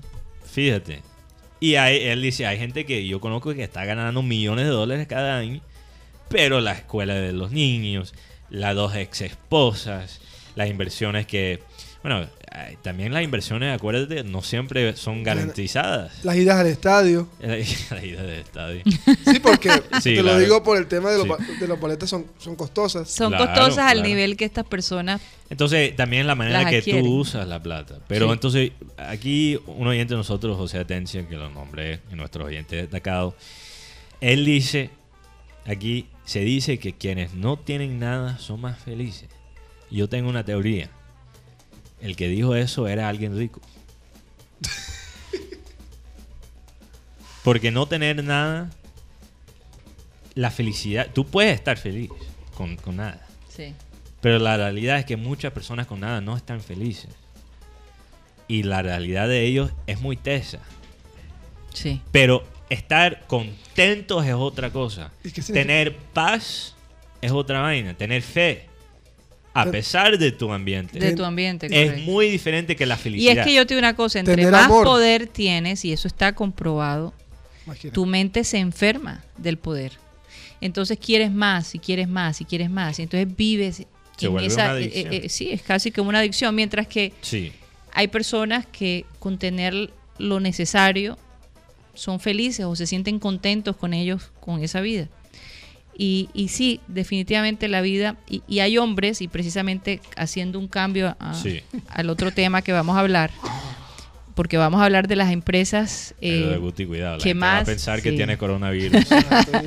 Las empresas más odiadas Ah, y más queridas eh, en el mundo de la tecnología. Y obviamente eh, los dueños de esas empresas son personas que empezaron con muy poco y tienen mucho. Bueno, no todos. Muchos, no todos, pero muchos de ellos se han dedicado básicamente a, a- a- a ayudar a los demás. Por ejemplo, Jeff Bezos, encontrado, Jeff Bezos es el que empezó Amazon, que ahora es una, bueno, él, él una no- empresa, una marca que, que va a tener más y más presencia aquí en Colombia. Sí, sí, sí. Jeff Bezos empezó, pobrecito, con un préstamo de un millón de dólares Un préstamo. Igual como Trump. para el Trump de sus padres. Sí, Qué- de qué sus padres. pobrecito. Sí. No, compadre. Empezó- Pero, con nada pero, su pero, pero, pero Bill Sí. Gates no. Sí, Bill Gates. Eh, y Bill Gates básicamente ya ha dicho que la mayoría de su Sí. fortuna se va a fundaciones y que sus hijos van a recibir una, Una porción, módica sí. porción de lo que él tiene. Sí. Porque entendió, entendió que el dinero podía Sí. eh, separarlos, entendió que disfruta más la vida ayudando Se vuelve un vicio. eh, Sí. y, y, y- y por eso Microsoft Sí. yo diría que es una de las empresas más fortalecidas y Sí, estabilizadas bueno, antes de entrar a este y tema... que la gente más confía porque Sí. precisamente la encuesta lo dice. Pero, pero Eh, antes de entrar a este tema Sí. de, de estas marcas, de, de estas empresas eh, y la percepción del público sobre ellas, eh, entonces este profesor, para concluir el tema Sí. de, de la felicidad y la riqueza, él dice que una de las cosas más importantes, sea rico o pobre, o, o sea, en la mitad, digamos que somos mo- bastante, eh, es meditar. Estar, estar cómodo con tu pasado. Estar cómodo con tu pasado. Fíjate. es Porque una muy cuando, buena cuando tú, realmente cuando alguien te pregunta cómo estás, tú no estás pensando en el momento presente. De verdad estás pensando en lo que, lo que ya, has, la- ya has sentido. Sí, Todavía estás procesando el pasado. Entonces, si tú puedes meditar y, y estar cómodo con tu pasado, puedes encontrar la tranquilidad, puedes evitar más el estrés, puedes encontrar la paz. Entonces, bueno, lo Sí, dejamos y ahí. mucho, mucha gente que, que- que ha tenido la experiencia, digamos, estos, estos poderosos que han tenido la experiencia de, de- de perder a un ser querido o, o de pronto enfermarse y han hecho unos cambios radicales en su vida, sí se dan cuenta que, y por eso yo creo que la frase viene, Mateo, porque es que a veces cuando tienes, no tienes tanto, tienes menos preocupaciones. Sí. La verdad es el día al día lo que a ti te, te, te motiva. Te motiva, Es ese día a ese día. proceso, cómo resolver. Exacto. Sí. Cómo resolver. Así que eh, eh, Abel González decía, el dinero calma los nervios, Calma los nervios, exacto. pero no lo es todo. Sí. Te calma Sí. los nervios, pero no lo es todo. Y yo creo que hay muchos ricos que mueren sin sentir satisfacción, que es muy diferente. Al- alguien decía una frase Sí. que a mí me uno se muy de mucho dinero decía, "Mi- a mí me da envidia que tú llegues a tu casa, te puedas sentar a comerte un helado en la, en la tienda. Yo no puedo hacer eso. Sí. Entonces eso también tiene mucho que ver. Claro, Pero algo que tiene claro, que ver claro, hay estreses diferentes, Sí, claro, sí. por eso digo que tú puedes, to- eh, o sea, la tranquilidad, la paz, todo, todo eso no se va con la riqueza. No. O sea, a veces se te complica todavía más. No, Mateo, pero tú dices algo de, Sí. de- de la felicidad y una de, las, una de las cosas que más hace feliz a la persona cuando es correspondido es el amor. El amor. Así es. Y eso es algo que los ricos a veces quieren comprar. El Y amor. no se puede. El amor El amor comprado es un amor Sí. falso. El amor es espontáneo. espontáneo. Bueno, pasemos, vamos a hablar de cuáles fueron las preguntas que hicieron para Sí. catalogar a esta, porque me llamó la atención Twitter. Twitter es una de las empresas que la gente menos quiere. ¿ah? Sí, definitivamente. Mira, entonces la opinión más positiva con estas marcas, con estas empresas de tecnología que más, y, más definen nuestra vida diario. Sí. Eh, Amazon estaba de primero. De segundo estaba Google, YouTube y Netflix. Eran los cuatro más altos. Y el más bajo, los dos más bajos eran Twitter y Facebook. ¿Qué pasa con el Twitter? La gente que usa Twitter bastante también odia al Twitter. Es un mal es necesario. un, es un- un mal hasta necesario. cierto punto. Pero eh, eh, usar el Twitter es medio masoquista. Y aquí Benji Bula, nuestro aquí Es un- es un- gerente de producción, de él, él lo sabe, porque los dos tuiteamos bastante, estamos metidos en esa franja y se vuelve un trajín, pero también no lo puedes parar. Es como ver un... es como un estar con una persona que en- amas, pero a la- Sí. al mismo tiempo odias. seguir la, la política por Twitter es como, eh, como ver un accidente de autos en cámara lenta todos los días. Sí. Eh, eh, eh, Es tóxico, es- es una tóxico, relación pero medio no puedes tóxica. parar porque quieres saber. Entonces, eso, eso, eso porque yo creo que hay una percepción mala sobre el Twitter. También hay muchas críticas del fundador de Twitter por, por la manera que la empresa ha manejado los tweets racistas, los extremistas que mandan tweets y no se controla. Así es. Entonces, bueno, más preguntas. ¿Cómo impactan estas sociedades eh, si son positivos, si son neutrales y si son negativos? El que tenía la parte positivo más alto era Google. Fíjate. Claro, bueno, Google, pues que toda esa información que tú puedes conseguir a través de eh, Google, es Google se ha vuelto más herramienta. Sí. Más herramienta, entonces como es una herramienta, no es una plataforma propiamente social, lo vemos como más neutral o, o positivo. Ahora, eh, bueno, la que tiene eh, una de las eh, como de- percepciones neutrales más grandes es la aplicación Slack. Slack, fíjate, no la conocí. Slack es una, un- una aplicación de chat que se usa mucho en los trabajos. Ah, Es como básicamente un grupo en WhatsApp, pero solo para tu, eh, su- solo para tu oficina. Y la más negativa es Twitter de nuevo. Bueno, eh, yo sé que hay más preguntas, Sí. Mateo, y el tiempo se nos está acabando en el sistema cardenal. Y les vamos a pedir a los oyentes que si quieren saber más sobre esta Sí. encuesta, nos sigan viendo y escuchando a través de las redes sociales que son cuáles, Mateo. Estamos por Facebook como Abel González Satélite. Estamos en YouTube como programa Satélite. Estamos en Spotify como podcast. Esta tarde nos puedes escuchar como podcast, solo audio. eh, y puedes hasta bajar el, el episodio, ponerle pausa, escuchar una canción si quieres. y eso lo lleve del podcast. También estamos por el radio digital desde la 1 hasta las 3. El programa completo en Radio Caribe Sano. Así es. Bueno, y como Sí. decía Abel González Chávez, se nos acabó el time. En Cardenal. Así que en Cardenal. Sí. Así que seguimos digital y nos vemos eh, por Cardenal el día de mañana. Muchísimas gracias.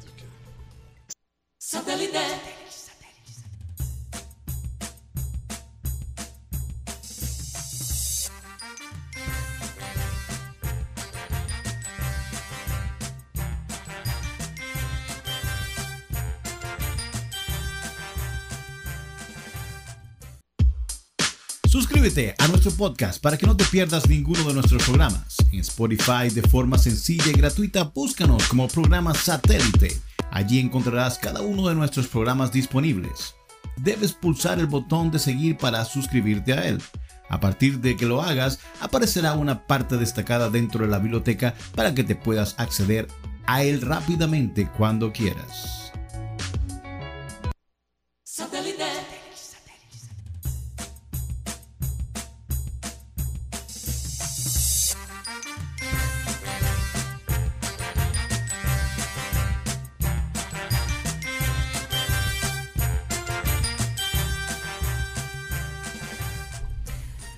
Bueno, y no se asusten mis, mis oyentes digitales porque, bueno, satélite termina su franja eh, en la radio tradicional a las 2 y 30, pero nosotros continuamos hasta las 3. Yo no sé, es algo que de pronto hemos pensado si Sí. cambiamos de hora, si comenzamos el programa a las 1 y 30 y terminamos más bien a las, 2, a las 3 y 30. No sé, Sí. me gustaría hacer esa encuesta, a ver qué piensa la gente, o si continuamos con, con, su, hor- eh, con su horario habitual. Eh, tenemos ese, esa franja digital y quiero explicar, es porque definitivamente queríamos hacer presencia en la radio tradicional.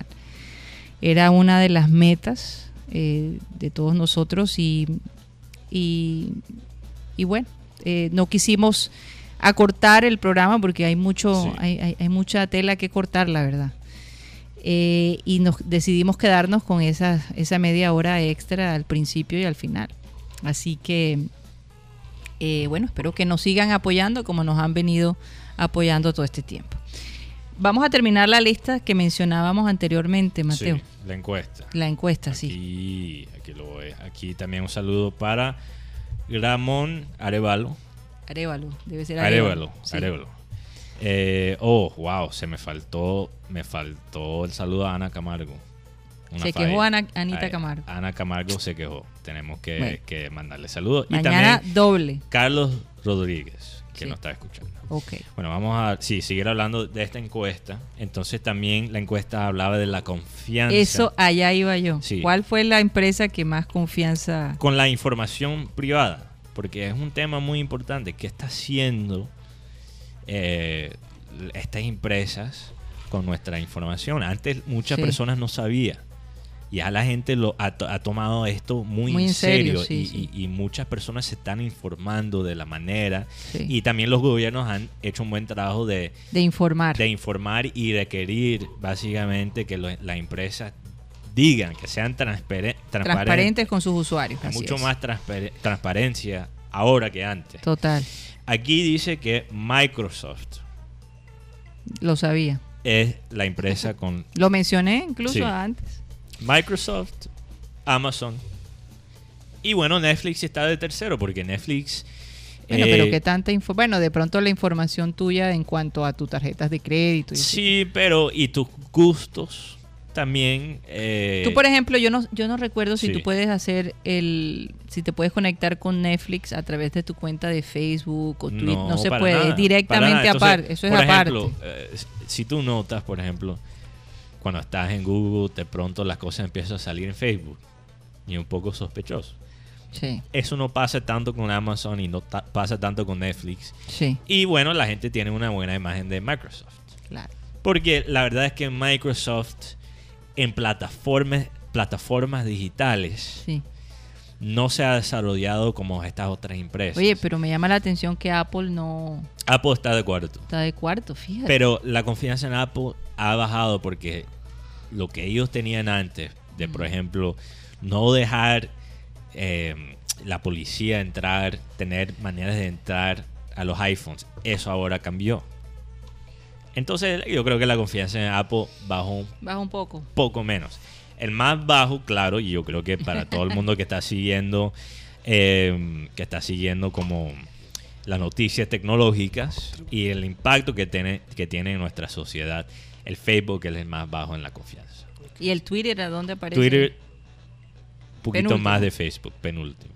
Y Instagram, interesantemente, Instagram también baja confianza. baja bastante. Bueno, Baja pero es por eso que Instagram ha estado haciendo esta campaña tratando de, de hacer unos cambios precisamente para proteger a sus usuarios de, de gente mañosa. Sí. La- ahora, interesantemente, YouTube está como por la mitad. Fíjate. YouTube está por la mitad y, y ellos son una empresa de Google. Esa es la Pero parte que no fíjate que, nosotros tuvimos una experiencia con Ah. YouTube bastante desagradable. Sí, Al principio se resolvió el problema porque nos, nos robaron nuestra cuenta. sí. Eso lo sabemos aquí en este eh, programa. En este programa la gente que, muy, que ha estado con nosotros todos estos meses lo, sabe, lo saben. Los japoneses muy Eh, atrevidos nos sí, hackearon. Fíjate. Sí. Y, y, mm, lo interesante es que se tomaron un tiempo bastante larguito para reactivarla y para hacer toda la investigación. Entonces eso poco aparatoso. Un poco Con Facebook aparatoso. fíjate que es Mira, muy fácil yo- porque hacerlo. YouTube tiene una vaina que ellos de verdad le favorecen a las cuentas que ya están aliados, alineados con ellos, Sí, que son lo que se llama partners, que son, sí. entre comillas, Socios. socios de sí, YouTube. sí, sí, sí. Entonces, ¿qué pasa si eres un canal en la mitad? Sí. No eres un canal pequeño, con audiencia pequeña, pero no eres propiamente ya al nivel de 100 mil, 200 mil. No hay sistema. Y, y- y la parte que no me gusta de Google, porque la percepción del, del público contra Google es muy positivo, pero la parte que no me gusta es que Google, por ejemplo, no tiene un número donde puedes llamar para hablar con una persona. Casi todo. eh, Google cree que sus sistemas son tan perfectos que ellos, con las preguntas aut- automatiz- eh, Automatizadas. auto- Es más que automatizadas suficiente. es más que suficiente. Y para, por ejemplo, para nuestra situación que fue, un hack- nos hackearon de una manera bastante complicada, Sí, sí, sí. fue difícil solucionar el problema. Por ahí Entonces, unos bueno. seguidores de- escribiendo en Japón Yo- que nosotros eh, rechazamos. Sí, exacto. Entonces, Ya yo, tenemos a la yo cosa. por, por eso, yo quizás yo no estoy completamente de acuerdo con esta encuesta sobre el Google, porque los Mm. números de Google son bastante altos. Pero yo tengo mis dudas de, de Google y Google más y más en el mercadero eh, Mercadeo. virtual, mercadeo virtual, Virtual, sí. tiene más y más monopolio, Monopolio, sí. monopolio y eso no es bueno. sí. Eso no es bueno. Cuando hay monopolio no aguanta. Y si nos ponemos a mirar unas encuestas sobre el tema de la sobre este tipo de empresas, Sí, si, si hacemos aquí en Barranquilla esto, la verdad es que todas se, todas se rajan. Oye, eh, cambiando de tema, por estos días estuvo Michael Douglas. Visitando a Medellín eh, y se le veía muy contento en sus fotos eh, por Instagram porque retó a, sus a, sus a sus fans a que descubrieran dónde estaba. Wow. Mucha gente pensó que era Cartagena por, en algún momento. ¿Es el cafetero? Eh, el eje cafetero, pero bueno, finalmente terminó siendo Medellín. Medellín y, y parece que porque la gente decía, bueno, ¿será que él vino aquí a hacer algo, algún proyecto? Pero no, el hombre parece que vino de vacaciones y es que él acaba de perder a su padre hace unos días atrás. Entonces a lo mejor eh, está tratando de ir a lugares donde A no el coronavirus no esté. Pero todavía para cambiar el set, algo que siempre decía Sí, González. Y es, que, y es que Michael Douglas conoce Colombia, él ha estado acá cuando hizo su, su película con Danny DeVito, que aquí lo tradujeron como dos eh, bribones tras las esmeraldas perdidas. Mm. Eh, ellos estuvieron en Cartagena. Una y familia- felices. ahí. Esa familia Douglas en Hollywood, empezando con el papá, Kirk Douglas, que era en el periodo más exitoso de Hollywood, era uno de los actores más famosos. Sí. Fíjate que hace poco salió un artículo a propósito de la herencia que Kurt Douglas Sí. dejó. Él no le dejó, creo que solo le dejó 10 millones de dólares a sus hijos para que los repartieran. ¿Cuántos son? Creo que son tres o cuatro, no estoy segura. Ahora Si son- olvido. si son 4, 2.5. Exactamente. Y, y- y el resto lo donó a distintas fundaciones. Completamente. completamente. Eh, más o menos alrededor de 60 millones es su, era su, digamos, su Patrimonio. su patrimonio. Y todo el mundo dice, oye, pero no le dejó, y creo, yo no sé si fue que no le dejó a, a Michael nada o solo a los otros hermanos y él no, pero es que la fortuna de Michael Douglas llega a los 300 millones, más de 300 millones de dólares. Tiene un valor estimado de 278 millones de dólares. Michael. Douglas. Michael Douglas, solo Michael. O sea, Ma- Michael sea, el en hijo- ese el sentido hijo- superó al papá. El hijo está bien, está más que Él bien. no necesita ese No dinero. necesita- no pero los hermanos de Michael Sí. creo que no tuvieron el mismo Mm. éxito que él. Y el papá pues les dejó algo allí como para que dieran una vida decente. Sí, aquí Maelis Charri nos está escribiendo, dice, primer caso de coronavirus confirmado en Chile, en la ciudad Talca, al sur del país. Sí. Bueno, Maelis, si quieres llamar para explicarnos cómo es la situación.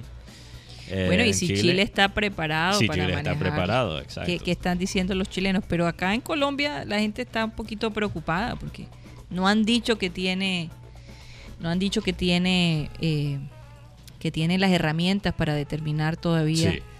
este tipo de casos. Bueno, tenemos a Tony Avendaño desde Sí, buena- San Francisco. buena- Hola Tony, buena- ¿cómo estás? Buenas tardes, ¿cómo están ustedes? Hola, Tony. Bien, bien, bien. Todo bien, todo un bien. clima perfecto, yo diría, con una brisa y un sol y un cielo azul increíble. Ya se me Qué fue la gripa. Chévere. Sí. La gripa de carnavales ya se me fue, entonces esto es de, esto es de buena pulga. Eh, sí, ¿Cómo aquí están las cosas un allá? clima bastante ya primaveral, ya aquí ya están floreciendo los árboles, ya estamos, fue algo muy extraño porque no llovió este año, desafortunadamente. Sí. Las sequías entonces de agua son grandes. Sí, entonces pues, aquí, llueve, aquí llueve poco, la verdad, aquí llueve enero, febrero, pero este año no ha llovido y ya las flores están saliendo, ya están las rosas.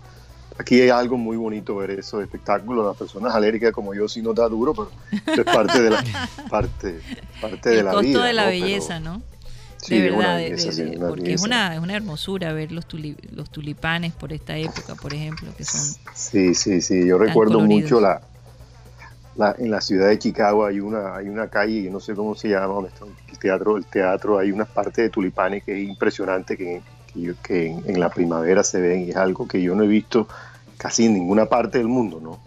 Bueno, Eh, sabes, Tony, que en Charlotte, North Carolina o Carolina del Norte, eh, la primavera es absolutamente espectacular. Tan es así que los carros se llenan de polen, se ponen amarillos de la cantidad de flores, que la variedad de flores y los tulipanes en las avenidas principales eh, las exhiben eh, a principios de la primavera. Entonces es realmente hermoso. Oye, Tony, pero hoy es un día muy interesante en tu estado. Sí, Hoy- sí, aquí hoy se es- estaban elecciones. Sí, es elecciones, son las primarias Sí. de- del Partido Demócrata. Sí. Es lo que se llama Super Tuesday para la gente, Sí. porque se- si tú miras la prensa internacional vas a ver esa frase eh, Super Tuesday por todos lados. Y Sí. lo que pasa es Mm. que hoy la mayoría, bueno, no la mayoría, pero muchos de los estados De Estados, en Estados en los. Estados Unidos votan Sí. para el candidato eh, demócrata. Demócrata, sí. Entonces, sí. sí. ¿Cómo está el ambiente allá? Ayer, ayer noche vi, yo ah, ayer en la, la noche tarde de aquí, yo di una, doy una clase privada en una biblioteca en, en el corazón del Silicon Valley, en una parte que se llama Sunnyvale, y fui a una biblioteca. Claro, ajá. Y ahí hay una, una- aquí hay algo que es algo que algo difícil de entender en Colombia, pero que hay unas, es como una cajita que está afuera como del correo, pero la gente ahí introduce su balota y había bastante, su, su, su, ¿cómo se llama en español? Sí, una, no está en la tarjeta, los tarjetones, lo ponen en un Sí, sobre, lo exacto, meten los ahí, tarjetones.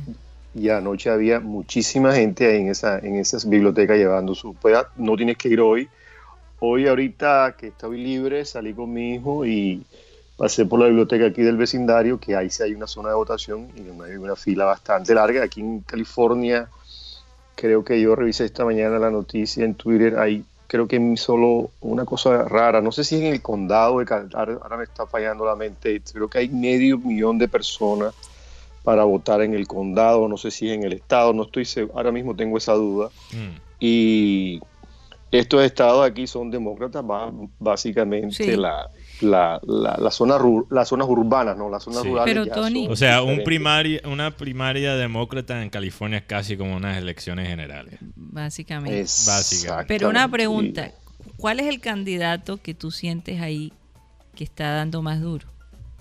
Digamos, de, Can- de- entre, en entre Bernie Sanders, entre Biden Sí. y... Ah, Aquí la mayoría de las personas, y nadie me está escuchando aquí en Estados Unidos, creo yo, ah, pues yo voy a decir lo que yo pienso. Aquí la No, mayoría en aquí en San, en San José, en el Silicon Valley, son gente demócrata, ¿verdad? Sí. Sí, claro. Pero entonces la gente, con todo lo que ha sucedido con el presidente Trump, ha sido algo muy difícil. Entonces la gente creo que va a votar.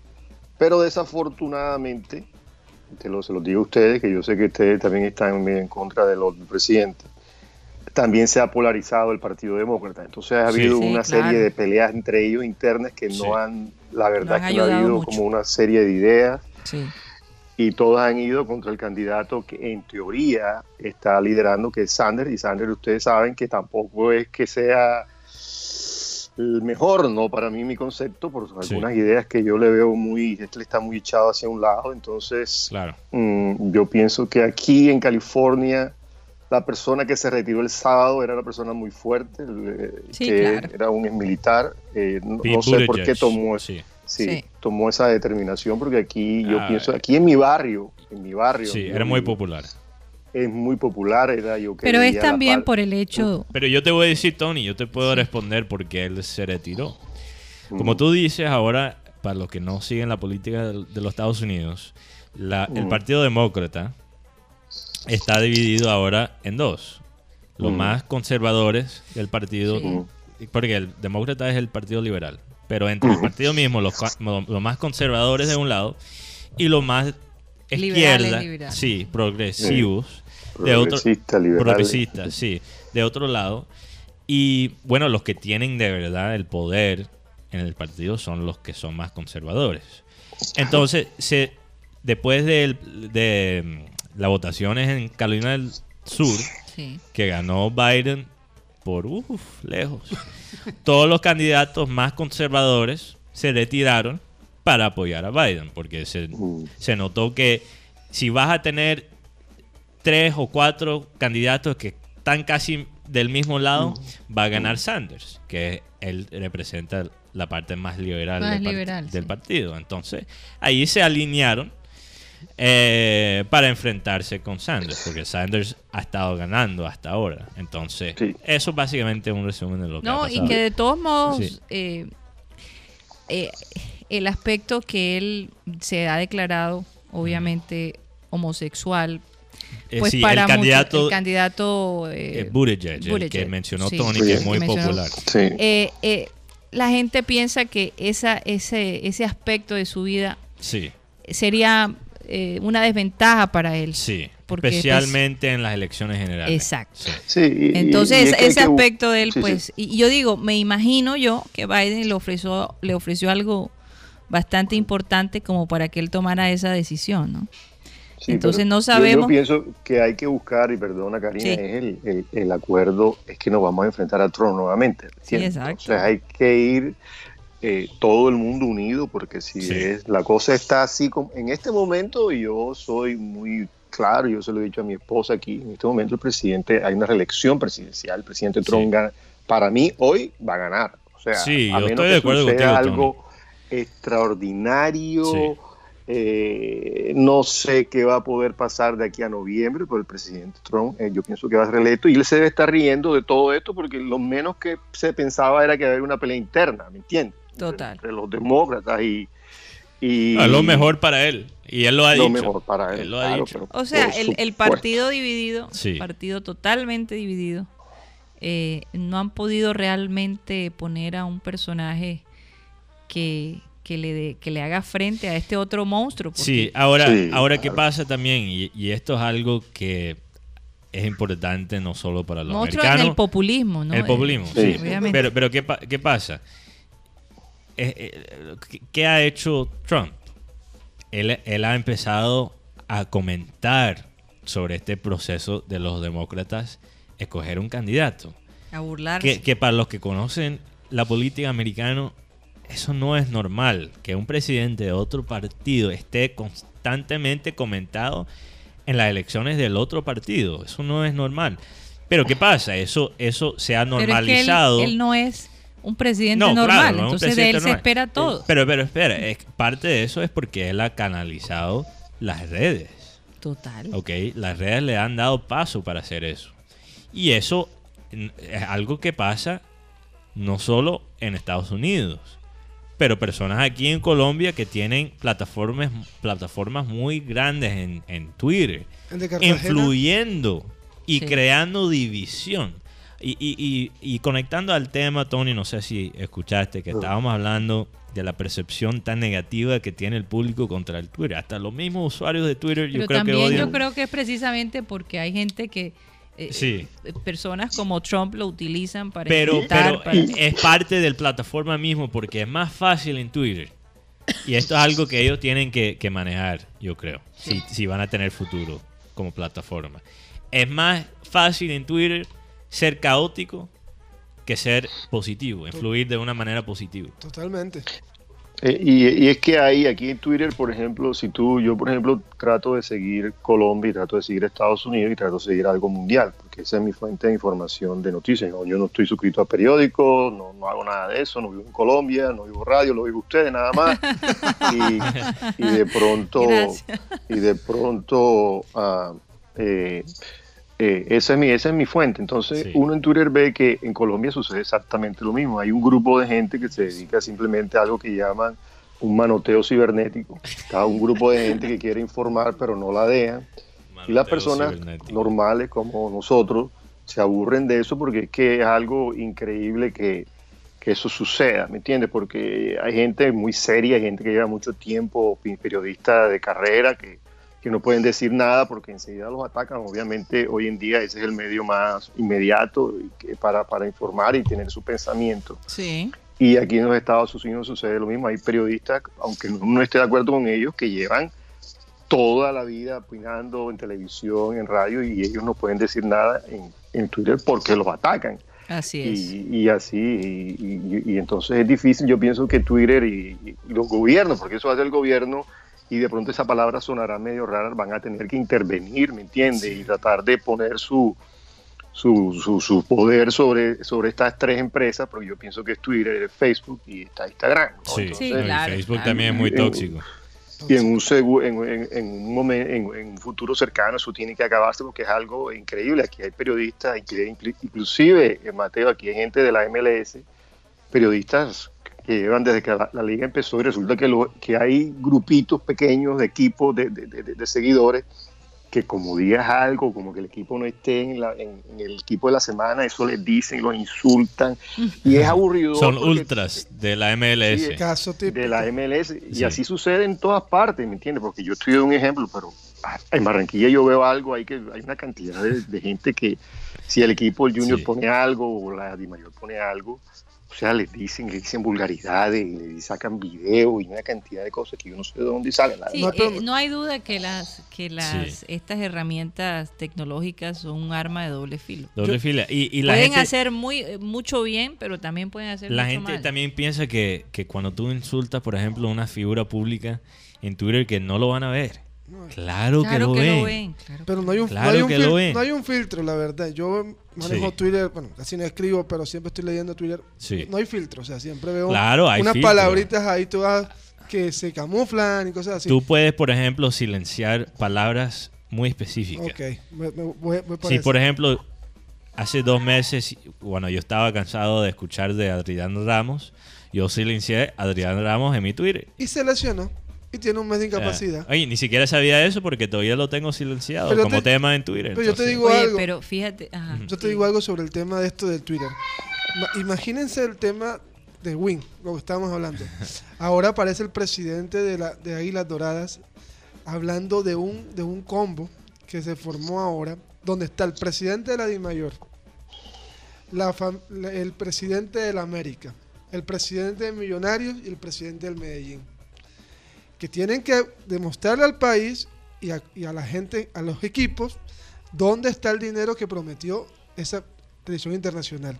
Porque esa empresa está vetada en Estados Unidos. Tony, no sé, si ¿sabías eso, Tony? Sí, yo estaba viendo, yo estaba leyendo la noticia, pero esa es una noticia muy extraña porque resulta que la empresa no, no- no- no estaba constituida en el 25 de febrero y apareció constituida. ¿Quién sabe qué están haciendo ahí? Pe- pe- pero, pero, es algo, es algo, este, Guti, Oye, de 30 mil pesos, Tony, a 8 mil. No, y ahora- A 8.000. Y otra cosa, yo, yo, me- yo- yo lo que sentí en esto es que volve- vuelvo a hacer, este, cuando el señor fue Sharp, que presentó la propuesta con Teis Sport y Gold TV, era una propuesta con dos empresas constituidas, pero también con un monto económico no tan grande como el que como el que aparentaba tener esta empresa, pero con algo muy muy muy serio y creíble. Pero ya tú o sea, por no saber inglés, regalaste un año a la empresa. Porque era un negocio de 10 años y le regalaste mío. un año más, o sea, 11 años con esa empresa. Oye, Y, y yo pienso, Guti, le- que, que, que eso de pronto es, hay que mirar bien la letra menuda, no creo que en el- hoy en día se regale nada, ni, ni hay muchos abogados, y como decía Abel, eh, decía, si tú pones dos abogados, las empresas esas tienen 1500, ¿verdad? entonces eso no es así, tan así que se nos regalan un año, quién sabe qué habrá atrás de eso. Al fin del, del cabo, yo siempre pongo las palabras de Abel aquí, es que eso no puede ser gratis. O sea, si la gente no va al estadio, mira que yo veo que en Barranquilla de pronto mañana irán 25 mil personas, yo calculo máximo Sí, al máximo. estadio. Sí, 30 sí, mil. sí, Eh, gente se está Ignacio, 30 quejando. mil. Eh, si tú ves que el equipo vale Sí. casi 28 millones de euros, ¿no? Sí. Sí. Eh, es muy difícil que un equipo, porque por mucho dinero que tengan los dueños del equipo y la empresa dueña del, del equipo y del Flamengo igual, porque no solo el Junior, Claro. tienen que, tienen que cobrar. O sea, y la gente tiene una historia, no, que en DirecTV no me cobra.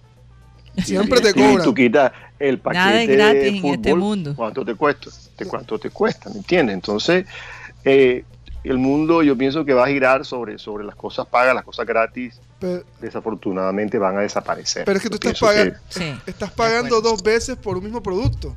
No, porque está- eso es porque- una confusión que existe, Guti. Porque estás yo, pagando si mil pesos por win, win, win normal.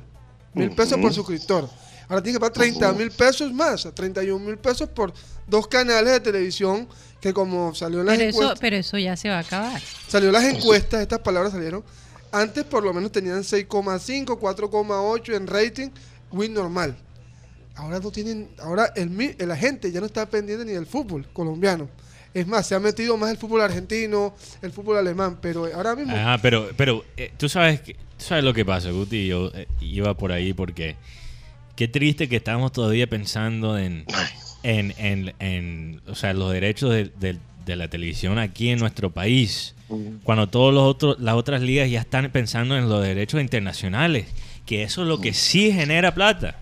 Claro, claro. Eso Y es lo todo- que genera plata. Y, y algo que le critican eh, eh, mucho a la, por ejemplo, a la Liga Mexicana, que Mm. ellos se ufanan de que son poderosos, de que tienen dinero. Pero ellos van a Europa, los jugadores mexicanos van a Europa y dicen, no, es que aquí no saben la televisión, ah, no saben los partidos mexicanos. O sea, no, entonces ahí es donde deben apuntar. O sea, que la liga o la gente, los dueños, el fútbol se ve internacionalmente, ¿me entiendes? Y comienzan a regalar los derechos pero, al Tony, principio. Sí, Y uno va cambiando y ay, fútbol el patrocinador número uno es un- una empresa de apuestas de la DIMAYOR. Imagínate, y, y- O sea, que, imagínate, que- Guti, que y- te puedes imaginar si no van a hacer buenos negocios. y, y los oyentes, el equipo Chivas de Guadalajara, que es el equipo que tiene la, la marca más grande de, de Centroamérica y aquí en Norteamérica, ellos decidieron no salir por televisión. No salen por televisión internacional porque ellos se dieron cuenta que tienen un mercado gigantesco en los Estados Unidos. Claro. Entonces no vendieron los derechos a ni a Fox, ni a Univision, ni a ESPN. Tienen su sistema de televisión y quieren tener 5 millones de suscriptores Wow. de ellos solos Wow. Wow, qué co- pensamiento. cobrando, cobrándole 6 dólares por Sí. 3, 18, 22 mil pesos. Y, y si tú piensas bien, Junior podría hacer algo con los barranquilleros que están en el extranjero. Pero por Dios, que- y hay Yo- tanto. yo que- siempre digo eso y siempre que tengo la oportunidad Lo lo que digo pasa a- es a que no. El tema monopolio, el monopolio. Imagínense que Monopolio. ustedes pueden imaginarse si ni siquiera podemos tener un museo aquí. Ahora ellos van Eh, a pensar en, en- todavía en esa parte internacional. Estamos sea. peleando sobre lo más mínimo, lo más básico, y por eso no, Karina- no hay progreso. Karina, pero es que el América intentó poner su transmisión por internet Sí, y lo vetaron. Lo vetaron. Les metieron una multa. Y es más, duró bastante tiempo en la B por, también por eso. O sea, aquí, aquí, mira, si tú pones un video en Win Sport, por ejemplo, ves el gol de Junior, el de Didier Moreno, lo pones, Win te lo manda a quitar de la, de la cuenta. O sea, ¿cómo vamos a hacer la difusión de los, del, del- del fútbol colombiano? En cambio, tú, por ejemplo, el clásico Madrid-Barcelona, DirecTV directamente puso el gol en, la- en Twitter. Sí. Y la gente podía verlo tranquilamente. Es tan, es tan difícil encontrar, por ejemplo, el gol en Twitter. Ellos no están publicando Lo los en goles lo en vivo. en YouTube. En YouTube después. Después, después que hacen un, un Pero highlight. ¿Por dónde lo ve Tony? Por su caja. Pero, mágica. o- pero, Caja pero, pero, pero obviamente, obviamente, DirecTV para Colombia paga los derechos. Si yo pongo el DirecTV de Colombia, a mí no me sale porque dice no tiene no tiene el gol aquí. Sí, y es un es algo que tiene es una es algo es algo de abogado básicamente, Sí. es algo de derecho que tiene que sentarse y, y profundizar. De pronto esas palabras que dijo Fachar hace 7, 8 meses, de pronto no la entendieron, de pronto pensaron que él iba a hacer algo ahí. Pero eso es básicamente, el fútbol tiene que girar es a los derechos, porque si la gente no va al estadio, o sea, Sí. ¿cómo van a mantener el fútbol? Es muy difícil Pero es un- es un mantenerlo. círculo será, vicioso. será poniendo más, es un- eh, pe- eh, Sí. ¿cómo se dice? Patrocinios en la camiseta. Es Para- que, pero, ¿qué pasa? Es un círculo vicioso porque los equipos tienen que depender de los derechos más porque no se están llenando el- el- los estadios, pero también no se llenan los estadios y es más difícil de vender la liga. Pero si, tú- pero si por ejemplo, Karina acaba de decir un punto importante. televisión. El tema del el tema de los patrocinios. Sí, Junior no puede tener la, tiene la nómina que tiene porque tiene unos patrocinadores que, le- que están trabajando. sí. Ahora, mira, eh, parece que tenemos Maeli Chadris por eh, está tratando de entrar por Skype. No sé si Ah. Eh, bueno, es que hay el primer caso, Tony. Eh, en, En tu Chile. área, Tony, eh, no han determinado el coronavirus. Sí, sí, Sí. ahí en- aquí en el condado de Santa Clara, que es donde yo vivo, hay seis casos confirmados de coronavirus desde el día de ayer. Eh, hay una, hay una, yo, nosotros hablamos la última vez, creo que el martes pasado, creo, ¿verdad?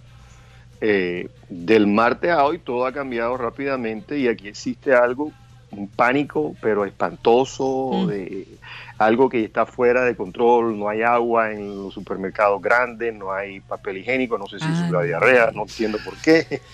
Eh, no hay, eh, eh, ¿cómo le llaman allá? a los es para encerrarse en las casas y no salir, ¿será? que clorops, eh, los Debe clorops, los pañitos húmedos de white, no hay en ninguna parte, Dios no hay mascarilla hace dos meses, hace como un mes, eh, y el, go- el- aquí han tratado de ser, la verdad, y les confieso, bastante cautos en la información. Yo Claro. escucho muchos médicos hablando en las noticias que hay que Sí. poner las cosas con calma, Total. que se debe tratar como una gripa, como un flu que le llaman aquí Así es. y Sí. que no hay remedio, que las máscaras no sirven, dicen los médicos.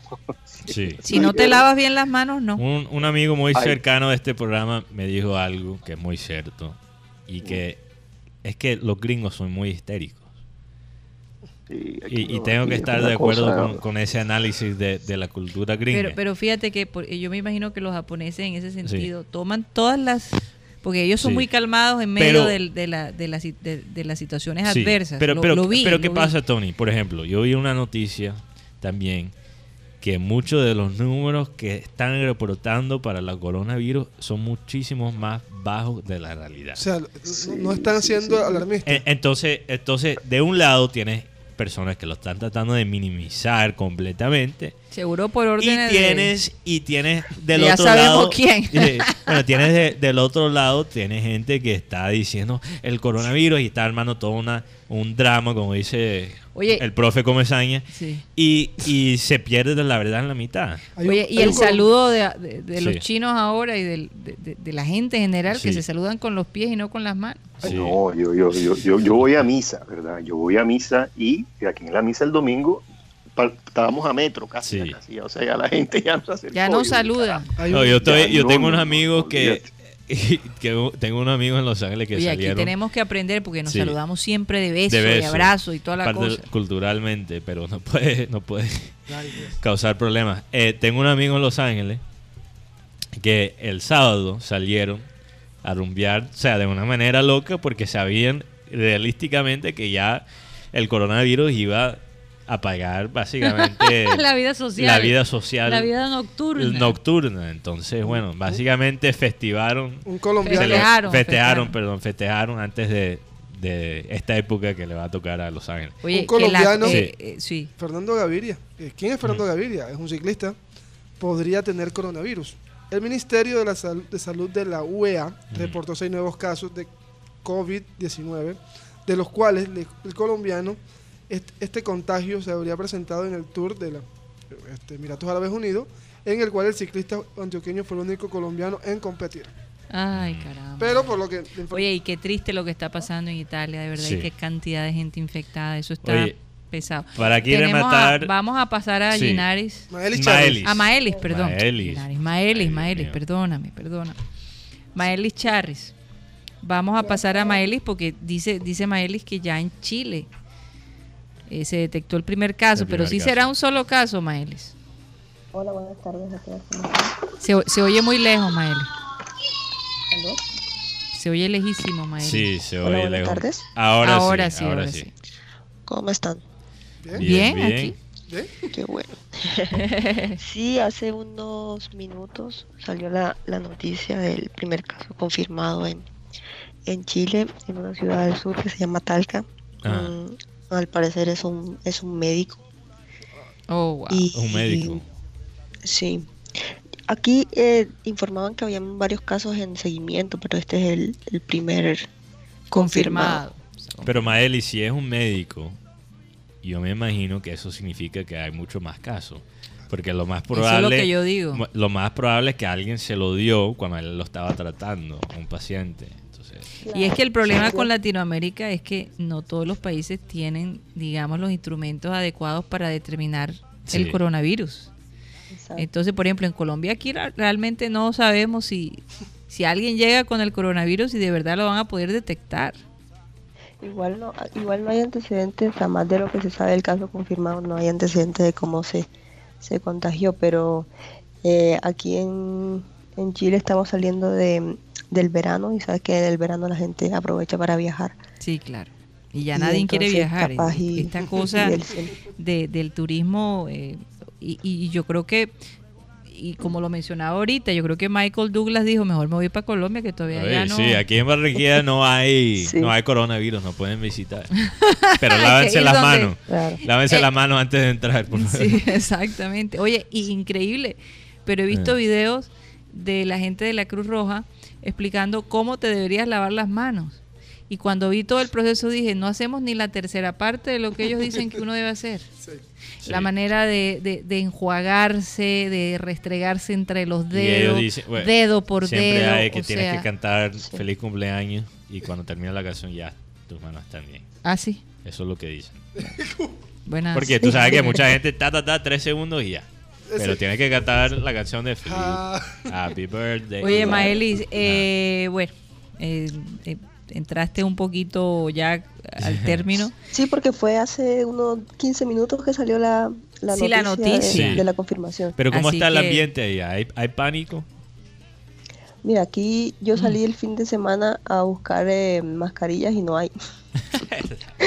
Oye, menos ya- mal, que, menos mal que nosotros tenemos, compramos una Sí. caja de mascarillas y la tenemos ahí guardada, pero eso hace rato. Por si acaso. Sí. Y, y están vendiendo obviamente las mascarillas que son ya más profesionales, eh, que son no son de Sí. material desechable, sino Que cubren eh, más. te cubre más. Sí. eh, esas son de pronto las más recomendadas, pero Vamos a ver qué es. pasa con este coronavirus, a dónde nos lleva. eh, no hay duda que estamos en los últimos tiempos. Sí. El mundo está pasando Sí. por, por momentos muy difíciles y mm, analizando un poco Sí. las profecías y el apocalipsis y todas esas cosas, y no es para alarmar a nadie, pero pues es algo que, que los extremos, todas estas, eh, estos nuevos inventos, eh, eh, el, el ser humano ha jugado con la naturaleza, la ha enfrentado y eh, todo eso pues conlleva a, a este tipo de, de repercusiones, digámoslo así. Oye, saludos a Nicolás Álvarez, que nos escucha desde, desde Sampues Sucre. San Pues. Sampues. Sampues Sucre. Sampues Uf, Sucre. Wow, qué chévere. Y él, di- él tiene aquí un comentario. Ajá. Dice, el fútbol colombiano no es atractivo ya que los jugadores son unos payasos que se la pasan finge- fingiendo siempre faltas y el juego efectivo es poco. Sí, claro. Y la verdad, no estamos ya para perder el tiempo en partidos sin ningún interés. Hombre, imagínate, llega una eh, eh, plaga, digámoslo Sí. así, es la plaga de, esta, de este siglo, ¿no? Sí, El coronavirus y, y la vida es muy corta, uno no sabe realmente la ¿Qué le espera? y, bueno, los que fijen eh, faltas. Le invito a ver a Neymar. Bueno, Maelis, muchas gracias Sí. por tu aporte. Esperamos que, bueno, que las cosas Sí. allá no salgan fuera de control.